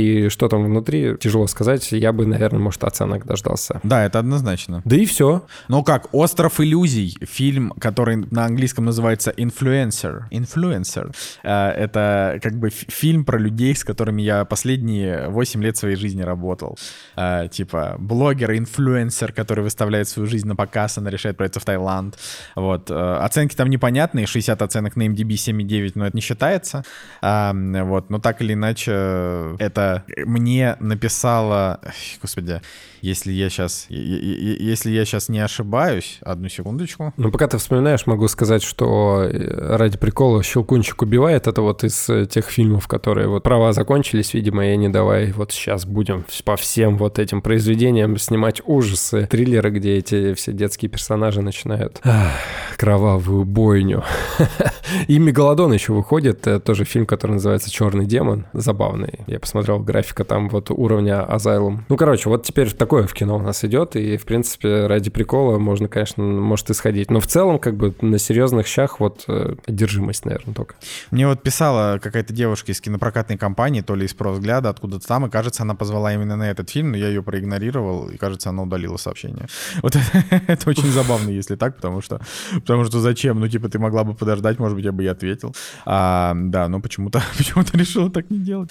А, ну, как скажешь. А, значит, э, цифровые релизы у нас, а, во-первых, «Блуждающая земля 2» появляется, фильм идет 173 минуты, Николай Цигулиев нам, я думаю, расскажет, как фильм. Да, вот, но в целом, в целом ничего, к сожалению, больше интересного на этой неделе не выходит вообще, на цифровых, в цифровых релизах тоже. Вот, Ну, но- там 24 мая, это вот самая грань наших э, цифровых релизов, там выходит э, сериал, по-моему, с Гаем Пирсом, и еще выходит 24 мая сериал с Сетом Рогеном. Э, Сет Роген, это, по-моему, Apple TV, а Очищение — это Disney, ну, Hulu. Не, ну сериал с этим Рогином и Роуз Бирн, что-то там, э, платонические отношения, он даже выглядит уныло. Э, Если бы его снимал Кевин Смит, может быть, я бы, конечно, на это и купился. Ну вот, но пока не- непонятно, что-то это непонятное. Но как бы э, Apple TV, в принципе, можно доверять, можно доверять. Вот, у них там сейчас идет сериал «Бункер», который Николай вот начал, а «Укрытие», «Укрытие» он называется, который Николай... Ну, вообще правильно было бы нас, правильно было бы бункер, потому что тут это слово, оно не, ну, сайло, это, ну, это не укрытие, просто это, ну, это не значит укрытие, короче. И бункер слово более прикольное, но оно больше, конечно, ассоциируется с фильмом, который про Гитлера, поэтому... Да, бы- да, да. И, а, кстати, а как раз таки этот вот фильм, по-моему, он называется в оригинале Унтерганг, как-то так, по-моему, вот он как раз значит укрытие, по-моему, типа перевод. Смешно, если так. Ну, короче, вот у этого фильма уже 8,1, поэтому... Да, а можно еще сказать, что у «Форсажа 10» метакритик 59. Извини, можно я просто ошибку сделал? Нет, фильм, оригинальное название фильма «Бункер» про Гитлера, там типа падение, ну типа закат. Ну, в общем, такое слово. Все, продолжай, Николай. Эх, А было бы смешно. А, Ну, короче, вот, э, да, э, типа, чтобы кратенько, у нового «Форсажа», «Форсажа 10» э, метакритик 59, поэтому э, как бы, как будто бы мы и другого и не ожидали. У фильма с Джонни Деппом, которому подарили на каком-то фестивале стоячие овации 10-минутные за роль э, в фильме Жан Дюбари, у него метакритик 53, э, тоже непонятно. А вот у фильма про Блэкбери у него метакритик 80, поэтому надо смотреть. я, я считаю, что надо Блин, смотреть. я вообще ни- никогда не верю вот этой теме, что кому-то там, типа, стояч- стоячими овациями кого-то одарили. Мне, мне всегда это кажется подозрительным. Ну, то есть я верю, что это бывает такое. э, бывает в хорошем смысле. Брэндону Фрейзеру Ну да, но как бы, да, ну я все равно не знаю, мне не кажется, что это какая-то шедевральная Да вы роль. будете смеяться, господи, вспомните э, Михалкова и его «Утомленный солнцем 2», по-моему, это ка- был Канский фестиваль, и там такая же была история, и Михалков этим крыл, что ему там 15 минут аплодировали после показа фильма, и там вот это вот было прям самое вау. мне кажется, что всегда, когда выкладывается новость, что кому-то там были какие-то 15-минутные овации, мне всегда хочется... э, Блин, я вообще Терминатору четвертому аплодировал в кино, и что теперь? Самые Типа классные как- аплодисменты в когда моей с- жизни были. Как бы, ну... Самые классные в моей жизни аплодисменты в кино были, это когда а, в «Человек-паук. Нет, нет пути домой» появился сначала Эндрю Гарфилд, потом Тоби Магуайр. Мы просто, я, я прям, я голос просто сорвал, я там орал, «А-а-а!» все орали, «А-а-а!» короче, это было просто потрясающе. Ох, классные были времена. Ладно, а, я думаю, что на этом мы, мы типа не будем задерживаться на на наших премьерах, да, ничего особенно, ничего особенно классного. Посмотрите там что-нибудь с прошлой недели. Вообще а, у нас э, комментарии немножко подоживились, но, господа, мы все еще призываем вас рассказывать, что вы посмотрели вообще в течение недели, потому что это и нам интересно, и может какие-то дать нам, э, скажем так, какие-то подвижки, да, чтобы мы сами там чем-то заинтересовались. А, вот. э, В общем, пишите, сообщайте, э, как бы для, для, для нас, для нас вообще важно живое общение всегда. В Телеграме. Да, в нашем, в нашем замечательном э, микро-телеграм-канале, который вот э, как бы с- э, смешно, но он вполне живой, вполне, вполне здоровый. Вот, такие дела. Поехали дальше. «Кактус» — подкаст о кино и не только. Короче, по скриптам, по премьерам, э, хотя, в принципе, ну да, премьер недели. Короче, была такая история, мы в э, «Кактусе» в нашем телеграм-канале как раз-таки написали о том, что я попал на обложку фильма.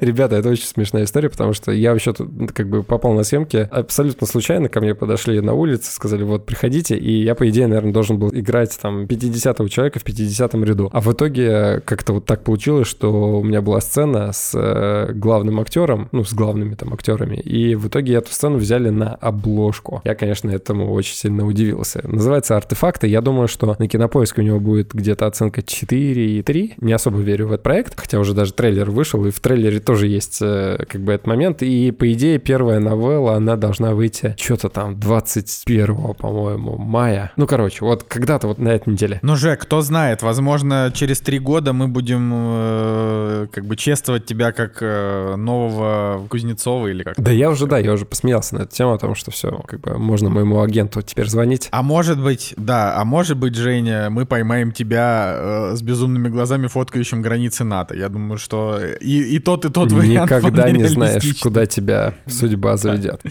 Да, да, да, да, да. Ну, короче, вот, да, снялся в фильме, ну, как, типа, мини-сериал. Мини-сериал, как это теперь э, модно. Я теперь так хочу назв- назвать выпуск, типа, как Женя Москвин поехал, поехал фоткать границы НАТО, но, блин, мне кажется, что худо нам будет за такое. Короче, э, возвращаемся к тому, что мы посмотрели, и э, фильм, о котором я расскажу, он тесно связан с нашей поездкой. Я, на самом деле, думал, э, чтобы скачать с собой в дорогу. Но так как я уже сказал, что мы в дороге посмотрели только один фильм и больше ничего, то я вот еще до поездки думал, надо вот что-то вот такое, что связано с Норвегией, там, Швецией, ну, что-то вот, какое-то скандинавское кино, которое я не так часто смотрю. И где-то полгода назад мне на глаза попадался фильм, который называется «Поездка». Он 2021 года, там играет Нуми Рапс, а, и... Номер Рапас. Да, Нуми Рапас, точно, Рапс.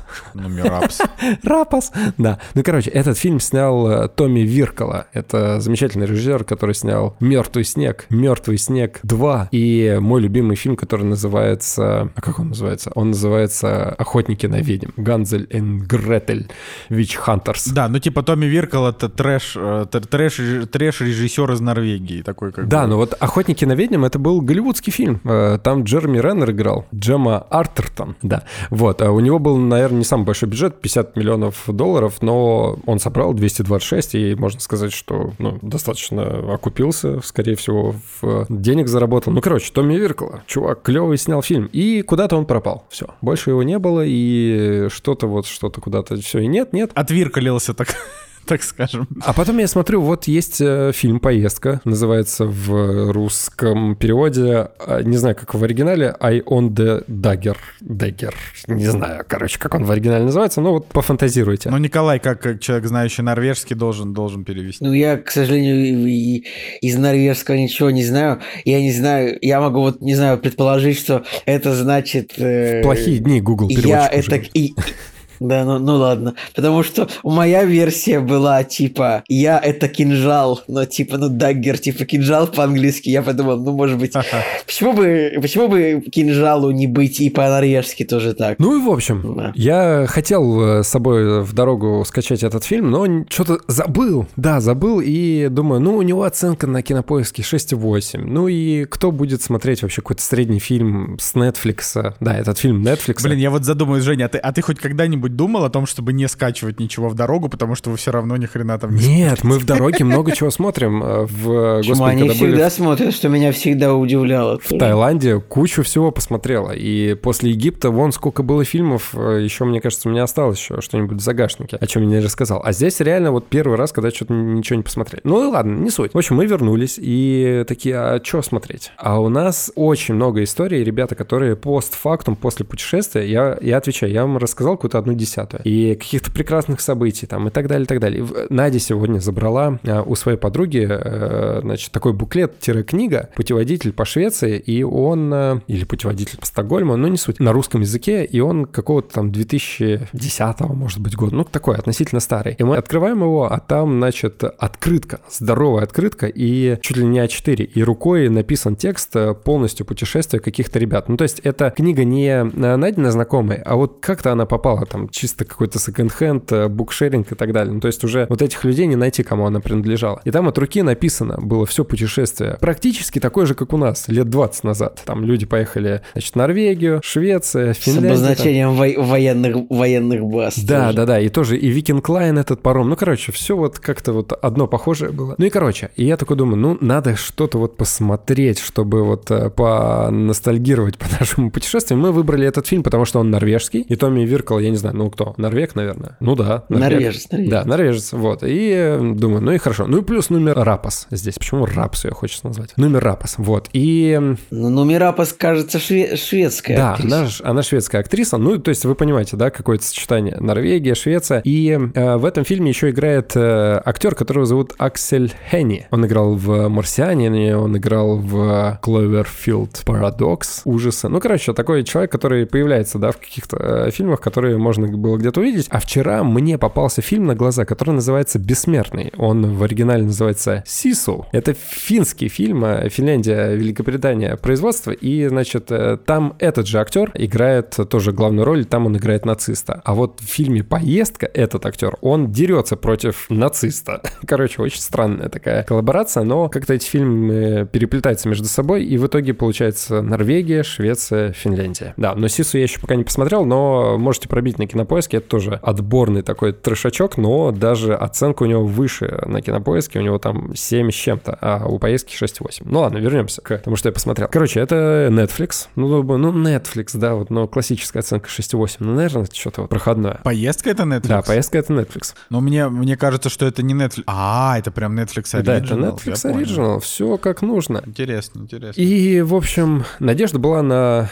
номер Апос. Думаю, ну, как бы, хотя бы на вот на известную актрису посмотрю, если что. Ну, и Томми Виркл, думаю, ну, может быть, тоже какой-то трешачок в его стиле будет. Хотя я не скажу, что мне «Мертвый снег» нравится. Мертвый снег первый хороший, второй э, слишком Да, жестокий. у меня первому как-то 6, а второму, по-моему, 4. Ну, не суть. Ладно, думаю, на- начну смотреть. И, чтобы вы понимали, короче, по сюжету есть супружеская пара, которая отправляется в классический вот этот вот э, дом э, где-то на отшибе. Вот. И это где никого нет. И, значит, они туда едут отдыхать от работы. Ну и как-то восстанавливать, может быть, свои семейные отношения. По идее. Это такая легенда. Ну, в общем, они на машине туда отправляются. А на самом-то деле они так друг от друга устали, так друг от друга уже вот, вот эти вот семейные проблемы. Это вот Ингмар Бергман, да, где вот, э, где вот эти вот скандинавские отношения шведов, где вот э, они пытаются как-то вот все вот это вот изучить, наладить и так далее. Здесь то же самое, но вот с какой-то вот э, жестокостью, потому что они на самом деле туда едут, чтобы завалить друг друга. И это какой-то мистер и миссис Смит получается только на норвежский лад. И в какой-то степени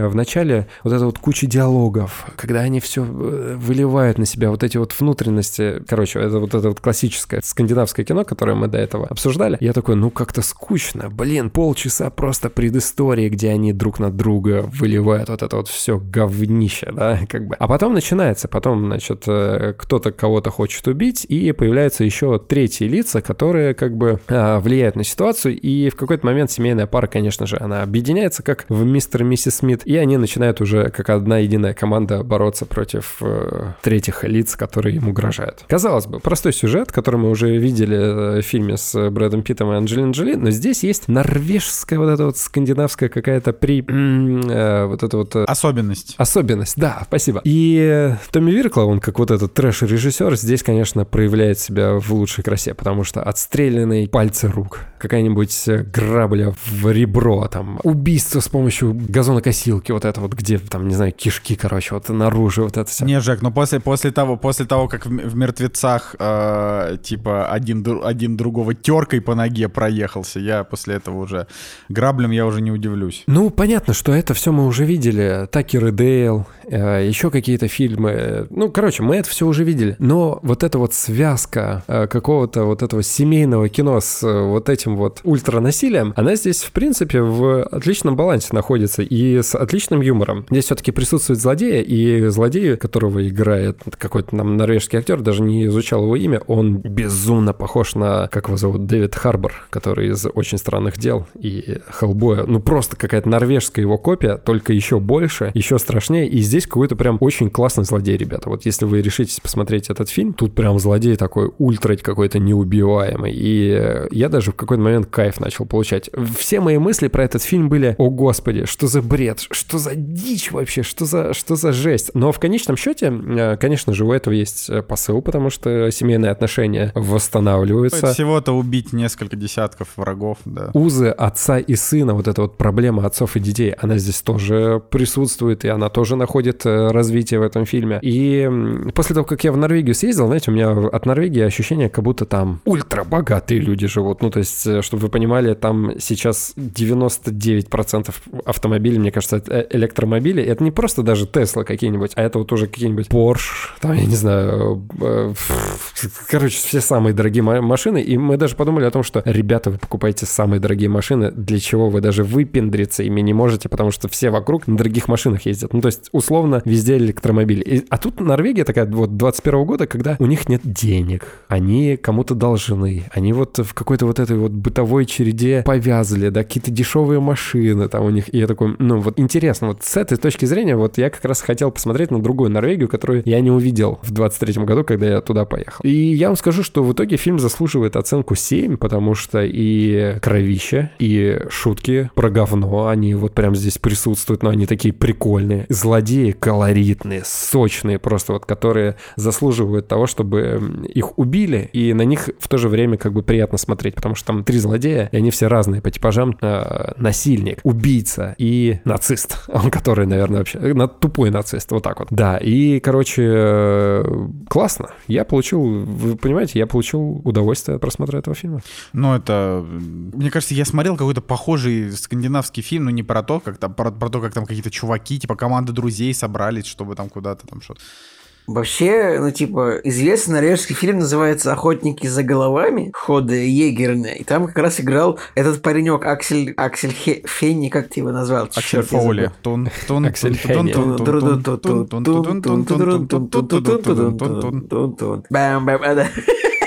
Я немножко с полицейского на Беверли Хиллз перешел на Crazy Frog. Ну да, блин, вот посмотри, если кому нужен какой-то нормальный норвежский фильм, ну вот, «Охотники за головами» 2011 года, там еще Николай Костер-Вальдау. О, да-да-да, был такой, да. Там есть сцена, где актер Аксель Хенни, типа, э, целиком с головой ныряет в туалет с говном, типа, вот, знаете, вот уличный туалет, типа, вот выгребная яма. Там есть такая сцена, ладно.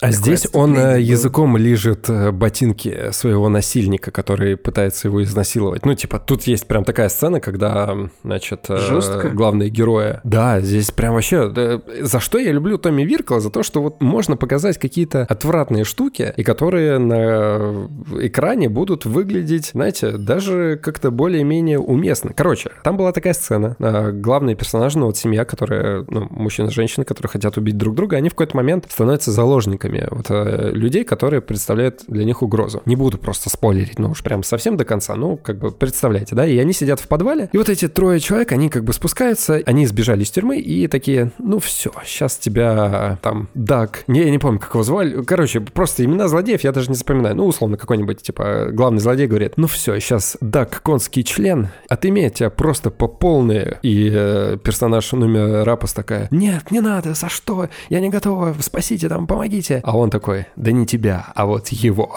как бы, и э, в какой-то момент э, они жестко начинают над ним издеваться, ну, то есть там просто унижение человеческого достоинства, ну, вот прям максимальное, максимальное, чтобы вот ты прям прочувствовал ненависть к этим злодеям, насколько они плохие. И в какой-то момент э, главный герой, он лежит без штанов, потому что его пытались изнасиловать, он лежит без штанов, в соплях, как в кровище, и ему, значит, э, ему только что наставили ружье в лицо, выстрелили холостым патроном, и он как бы уже такой, даже разговаривать от страха и унижения не может, и ему главный злодей говорит, ну, что-то вот ты как-то не до конца жалость у меня вызываешь. Ну-ка, лежи мои ботинки. И он такой, нет, лежи ботинки, я сказал. И тот начинает прям целовать ему кроссовки, он такой с языком, и он прям языком, короче, начинает их облизывать. Ну, короче, Блин, Жека звучит так, будто ему понравилась эта сцена.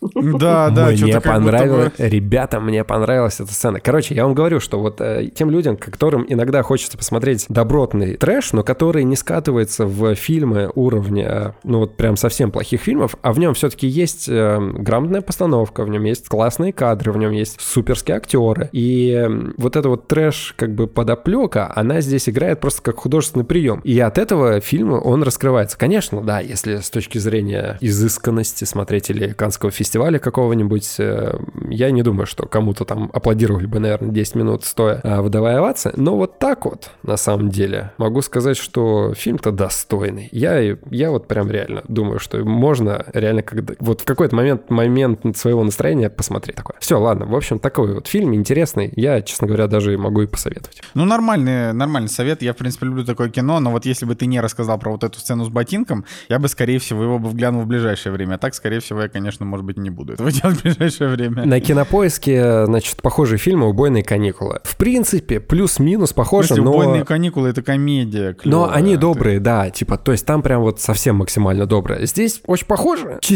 но с большей такой вот какой-то скандинавской прохладой. Назовем это так. Ну, короче, да. Ну окей, ладно, напоследочек, напоследочек расскажем а, мы с Николаем про фильм, который называется «Эйр. Большой прыжок» режиссера Бена Аффлека. Давай, Николай, вступай. Не, давай ты начинай сюжетом. Давай, давай. Это А что ты, это, а ты это на я? А что это я? Ну, а это, это ты я? же на... Ну, хорошо, ладно, в двух словах. Короче, тебе, не, Не- тебе окей, не окей, понравилось. окей. да? Ну, не то, чтобы Ах, ты ему не 6 понравилось. поставил, псина. Нет, все, тогда я начинаю, все. Ну, не, давай я расскажу, потому что, ну, а, значит, вот действие фильма происходит в 1984 году, и, ну, Америка, разумеется, нам показывает, значит, офис компании Nike, Nike, как они говорят, но у нас как-то в России привыкли Nike и Nike, все, ради бога.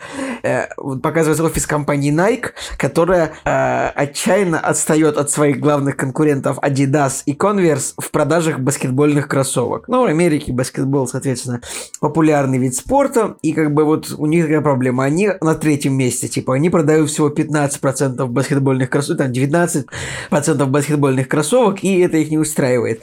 И вот они, значит, там сидят в своем офисе, а, и вот они такие, ну и как бы, как и любой компании другой, им нужно подписать себе какого-то известного ба- баскетболиста, чтобы вот он был амбассадором их бренда, чтобы он носил их кроссовки, например.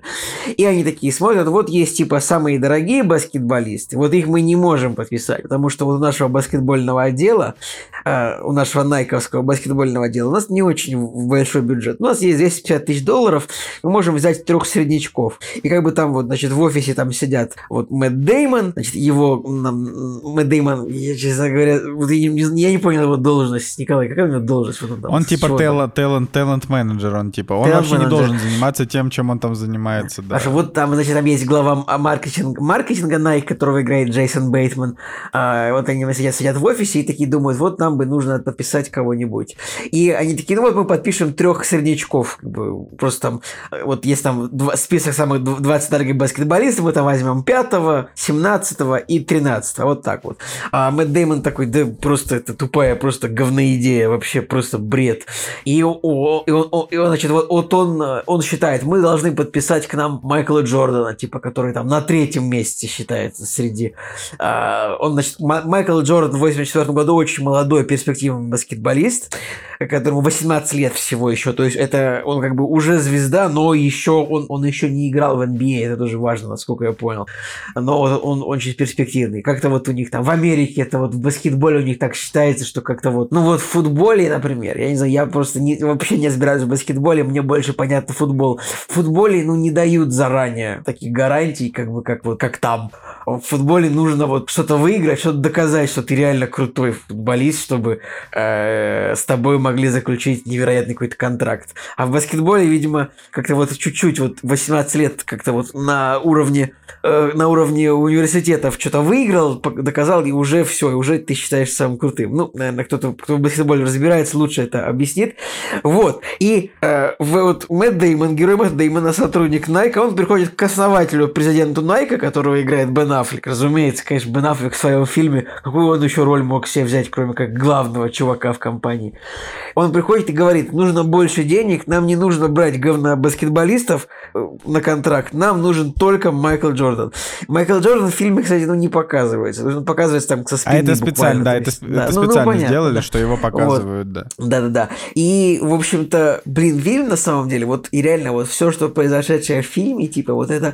Я никогда не видел фильма, который можно в трех предложениях описать. Блин, ве- весь фильм. Найк захотел подписать Майкла Джордана, Найк встретился с Майклом Джорданом, Найк принял условия Майкла Джордана и подписал его на контракт. То есть, как бы, при... просто я вообще... Для, для меня просто, ну, шок немножко, что вот этот фильм это такая трата талантливых актеров, то есть как Мэтт Деймон, Бен Аффлек, то есть что реально Джейсон Бейтман, что вот энергия э, актеров растрачена на такую, ну как бы довольно простую историю. Ну то есть как бы э, фильм, короче, давай Николай, э, дай поддай с- поддай детали сюжету, который я описал, но в общем давай вступай. Ну, В общем, здесь надо понимать, да, это фильм как бы в жанре история одной сделки. Я об этом уже говорил. Таких фильмов а, вот если провести прям какую-то прямую параллель, таких фильмов не очень много. Вот на самом деле их не очень много. А, один из таких а, ближайших, например, был фильм, когда а, значит, Уолт Дисней а, хотел выкупить права на Мэри Поппинс у автора Мэри Поппинс, где играет э, Том Хэнкс и... Как же ее зовут-то, господи, я забыл. Тетрис больше по- похож, нет? Э, Нет, э, Те- Те- Тетрис... э, Тетри- Ну, по логике туда, фильма, да, что, несколько, хотел- что несколько компаний э, как бы бьются за какой-то актив, который они хотят иметь у себя в своем э, в, в своей, в своей компании. То есть, но Всё, Тетрис ну, всё, я нас- ну, настолько интересный, Тетрис ну, настолько интересней, настолько напряженней, там настолько больше проблем, потому что, ну реально в этом фильме как бы просто, да, я чуть позже скажу еще, давай, Николай. Так вот, короче, да, Похвали. значит, фильм, фильм, фильм в жанре ис- истории одной сделки, в которых вот не очень много фильмов этого жанра, потому что нельзя, нельзя, например, этот фильм ставить там, допустим, в жанр там какой-нибудь бизнес-драмы, потому что нету здесь ни драмы толком, ни бизнеса толком. А, это буквально, вот, то есть фильм, э, несмотря на то, что мне, фильм «Эйр. Большой прыжок» мне очень понравился, но это буквально кино, про то, как чуваки захотели совершить сделку и совершили ее. Всё. То да. есть это вот э, это и и на протяжении двух часов это просто все очень талантливо сыграно, приятно очень снято, но здесь есть как бы, то есть вот э, еще еще разочек, да, какие фильмы можно поставить рядом. Можно поставить фильм "Спасти мистера Бэнкса". Он намного лучше, если что, сразу говорю, но я, у меня ему тоже стоит 8, но я всем советую, это замечательный фильм, вот как раз про то, как, а, значит, э, про то, как Уолт Дисней э, приехал к Памеле Треверс, которая написала Мэри Поппинс, а, и э, типа очень долгое время у британской писательницы он пытался, значит, получить права на то, чтобы снять фильм. И в итоге фильм получился культовый и классный и так далее. Вот. Потом, значит, есть фильм «Тетрис», который по совершенно тоже невероятной истории Ну, Тетрис э, Хэнка крутой. Роджерса Там и есть Алексея... прям, прям драма, там есть прям триллер, напряжение, там есть КГБ. Ну, как Да, бы, блин, потому ну, что- это просто... Даже эти два фильма, ну, Потому что сравнивать... Тетрис это... Нет, я еще раз говорю, это жанр. Я не сравниваю Да-да. эти фильмы. Вот. Тетрис Тетрис, понятное дело, но так как бы здесь вопрос-то в том, что а, в Тетрисе и в принципе это, это прям сама по себе супер необычная вообще история, которая произошла. И вообще история Алексея Пажетного, история Хэнка Роджерса, она прям прикольная, она незаурядная и так далее. А как бы, но при этом, да, Эйр большой прорыв. Можно еще сказать, что фильм вот социальная сеть, он там тоже в том числе, там как бы он, конечно, он это больше такая биография Цукерберга и так далее, но там тоже есть такие момент со сделкой, ну хотя, наверное, он все-таки в меньшую сторону. Но вот мы смотрим, да, вот Эйр большой прыжок, э, типа Бен Аффлек, он, он умеет снимать кино, да, у него хороший фильм «Операция Арго», у него плохой, на мой взгляд, фильм «Город воров», Ты но чё, его ты тоже чё, многие любят. Но в целом, по, короче, жопе, по, по жопе получишь, ты чё, город воров топ. да, блин, я терпеть, я вообще, я терпеть, я терпеть не могу «Город воров». Ну, короче, мы это уже, уже обсуждали, но, в общем, суть в том, что, да, типа, Бен Аффлек, он а, мне он когда-то, типа, не нравился очень много лет назад. Потом я в какой-то момент просто перешел к тому, что я вот все, начал любить Бен Аффлека, и вот с тех пор я, я и продолжаю любить Бен Аффлека. Но я как бы э, здраво оцениваю, типа, что, что такое Бен Аффлек. Бен Аффлек — это такой настоящий американский патриот, который как бы не скатывается в такой ура-патриотизм, а скорее в такой, типа, локальный патриотизм. Вот для него Air Большой Прыжок — это вот как бы такая Америка в миниатюре. Типа, есть мечта, и надо ее добиться. Есть дело, и нужно довести его до конца. То есть там вот главные герои это такие вот, как они сами там называют, middle-aged white man, э, с пузиком и так далее. Но как бы, то есть это, это фильм, который хорошо иллюстрирует то, что даже люди там за 50 или под 50, они способны вершить какие-то определенные, хотя бы в бизнесе, но революции. И это классно.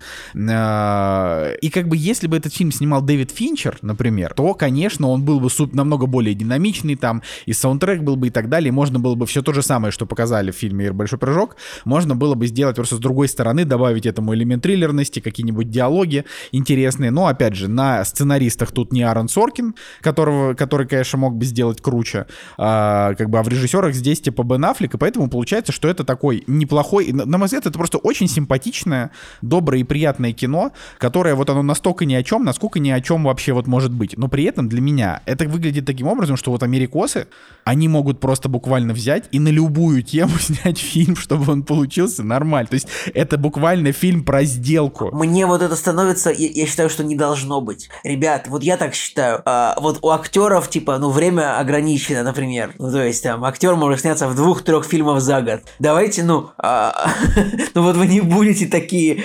слабые сценарии вообще вытаскивать, снимать. Это просто, ну, там вот драма главного персонажа. Вот просто если подумать, что Мэтт Деймон сделал.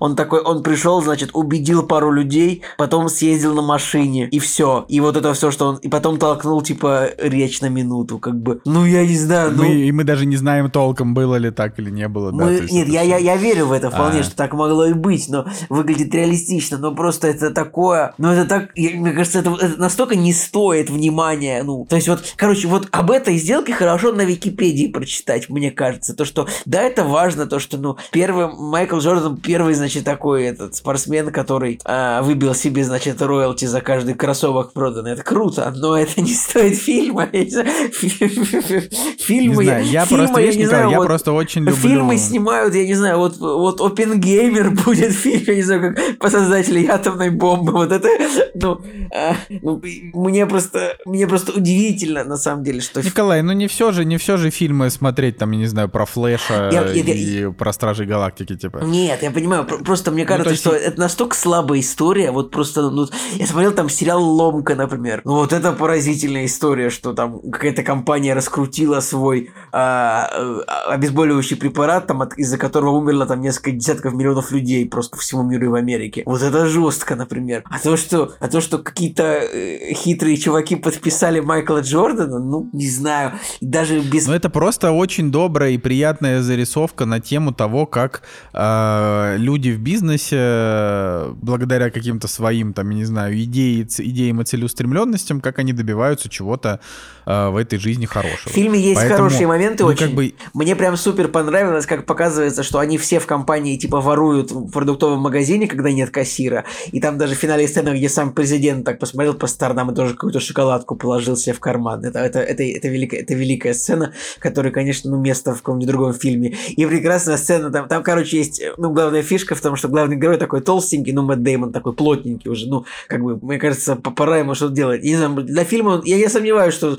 э, специально он так немножко набрал вес для фильма, в котором ну, съемочный процесс там шел, наверное, недели полторы от силы. Просто ей. Как Мне кажется, Мэтт Дэймону нужно как-то чуть-чуть, так сказать, похудеть чуть-чуть, мне кажется, а то, э, а то нового Джейсона Борна, ну, не снять будет с таким Мэттом Дэймоном, он там будет максимум папой Джейсона Борна нового. В общем, ладно, без обид. Так вот, э, там есть сцена, где, там есть сцена, где, значит, президент говорит, президент Найка говорит Мэтт Дэймон, ну вот, вообще-то, типа, Найк все покупают ради беговых кроссовок, типа, 80% людей, типа, бегают в Найках. Ты вот бегаешь, тут такой на свой живот такой, нет, не бегаю. И там, и в конце есть сцена, где он приходит бегать, пробегает, типа, 5 метров, и такой, да нет, в жопу, я не буду бегать. Это, это великая сцена, правда. Вот это очень, это очень весело, правда. Мне понравилось. Ну, я, я просто считаю, что такое кино... Вот ты, ты считаешь, что такие слабые сценарии типа нельзя, а я, наоборот, считаю, что такие истории тоже хорошо экранизировать, но, но я абсолютно согласен с тем, что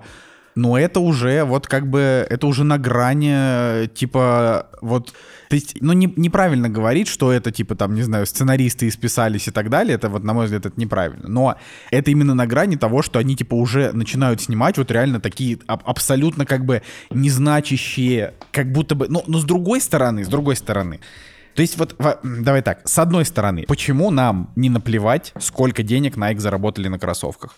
Почему нам не наплевать, а, что Майкл Джордан каждый год зарабатывает 400 миллионов, ничего типа не делая, за кроссовки, которые, ну он, конечно, он-то талантливый баскетболист, но как бы кроссовки-то сделал не он там и так далее. Ну, в общем, типа, нам наплевать, абсолютно, мне вообще похеру. вот, я даже как-то думал себе купить Джорданы когда-то, там, пару лет назад, я примерил и такой, да плохо они выглядят. Ну, то есть это просто как Не знаю, бы, у не, меня, мой, не мой у стиль, меня, это вот кстати, Николай я- Цигулиев нет, такой любит. Да, да, вот я до того, как, э, ну, как- я не знаю, го- года с 2010 по, по 13 я носил только Nike Air, потом, э, конечно, ну, пот- потом резко, типа, они стали стоить 12 тысяч рублей, потом я перешел на Adidas, потому что они ну, стоили дешевле. Я не знаю, Nike Air, наверное, не относится к Джордану, к нему только Air Jordan относится, правильно? Да-да-да. Ну, вот у Air меня- Jordan это только Air Jordan. Ну, вот у да. меня Nike Air у меня было много, они прикольные были, мне они нравились, но как бы... э, Ну, я- это, это все равно не, не значит, что я об этом фильм хочу смотреть. Ну, то есть, то есть с, од- с одной стороны, нам просто плевать, потому что то есть, здесь как бы какая центральная идея фильма, тут несколько. Это вот персонаж, который добился чего-то в переговорах, это Майкл, то есть, опять же, фильм о сделке, но нам в итоге показывают, каким великим э, стал Майкл Джордан и как многого он добился, и, и там потом его речь связанная, типа, там, с его мамой, что вот моя мама классная, и ты такой думаешь, ну, это же фильм не про Майкла Джордана вообще. При этом в конце идет хроника с Майклом Джорданом, думаешь, ну, окей. То есть, по большей части, все идеи, которые э, нам этот фильм показывает, нам на всех, на, вс- на все это должно быть абсолютно наплевать, потому что, ну, окей, я не знаю, короче, сделка по продаже, э, типа, по, по- по- вернее, там, сделка по, амбассадорская сделка по созданию кроссовок для Майкла Джордана, это не то же самое, что iPhone запустить, вот так вот скажем.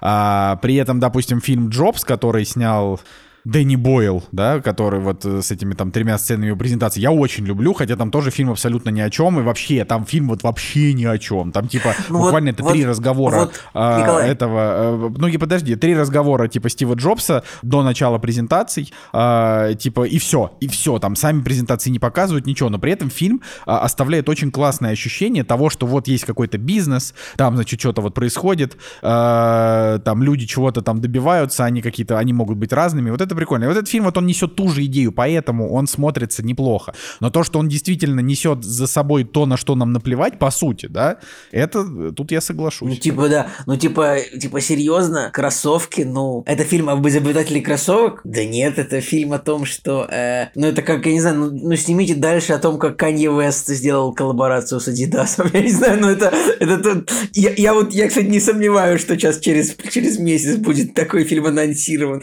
Но мне как бы кажется, что это, ну, настолько...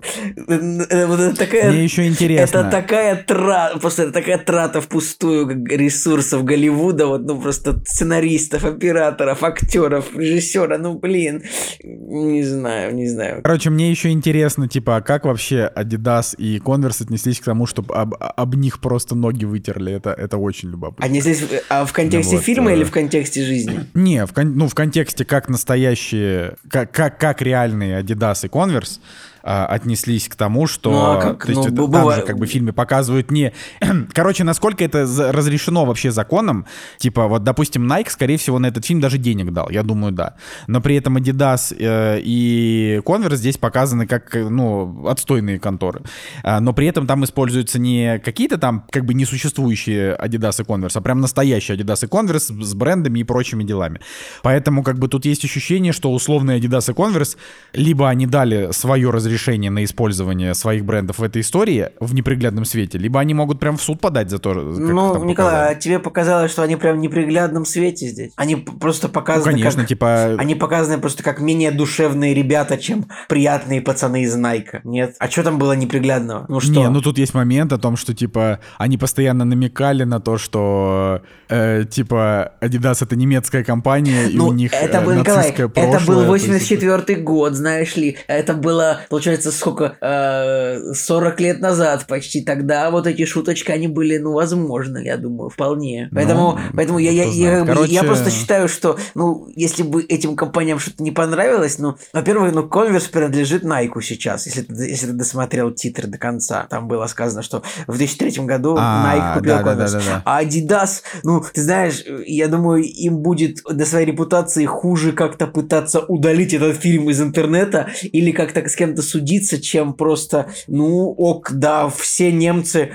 типа, все немцы at some point, э, значит, имели какое-то отношение к Третьему Рейху. Вот все немецкие компании. Хьюго Босс э, шил форму для армии э, Третьего Рейха. Значит, Мерседес производил двигатели для самолетов, которые летели бомбить другие. Ну, как бы это просто реальность. И, в общем-то, вот. И, в общем-то, вот, да. Ну, в общем, да. Так что я как бы... Я от фильма получил удовольствие, но, опять же, для меня сыграло просто то, что он, ну, на мой взгляд, симпатичный фильм, который прикольно снят.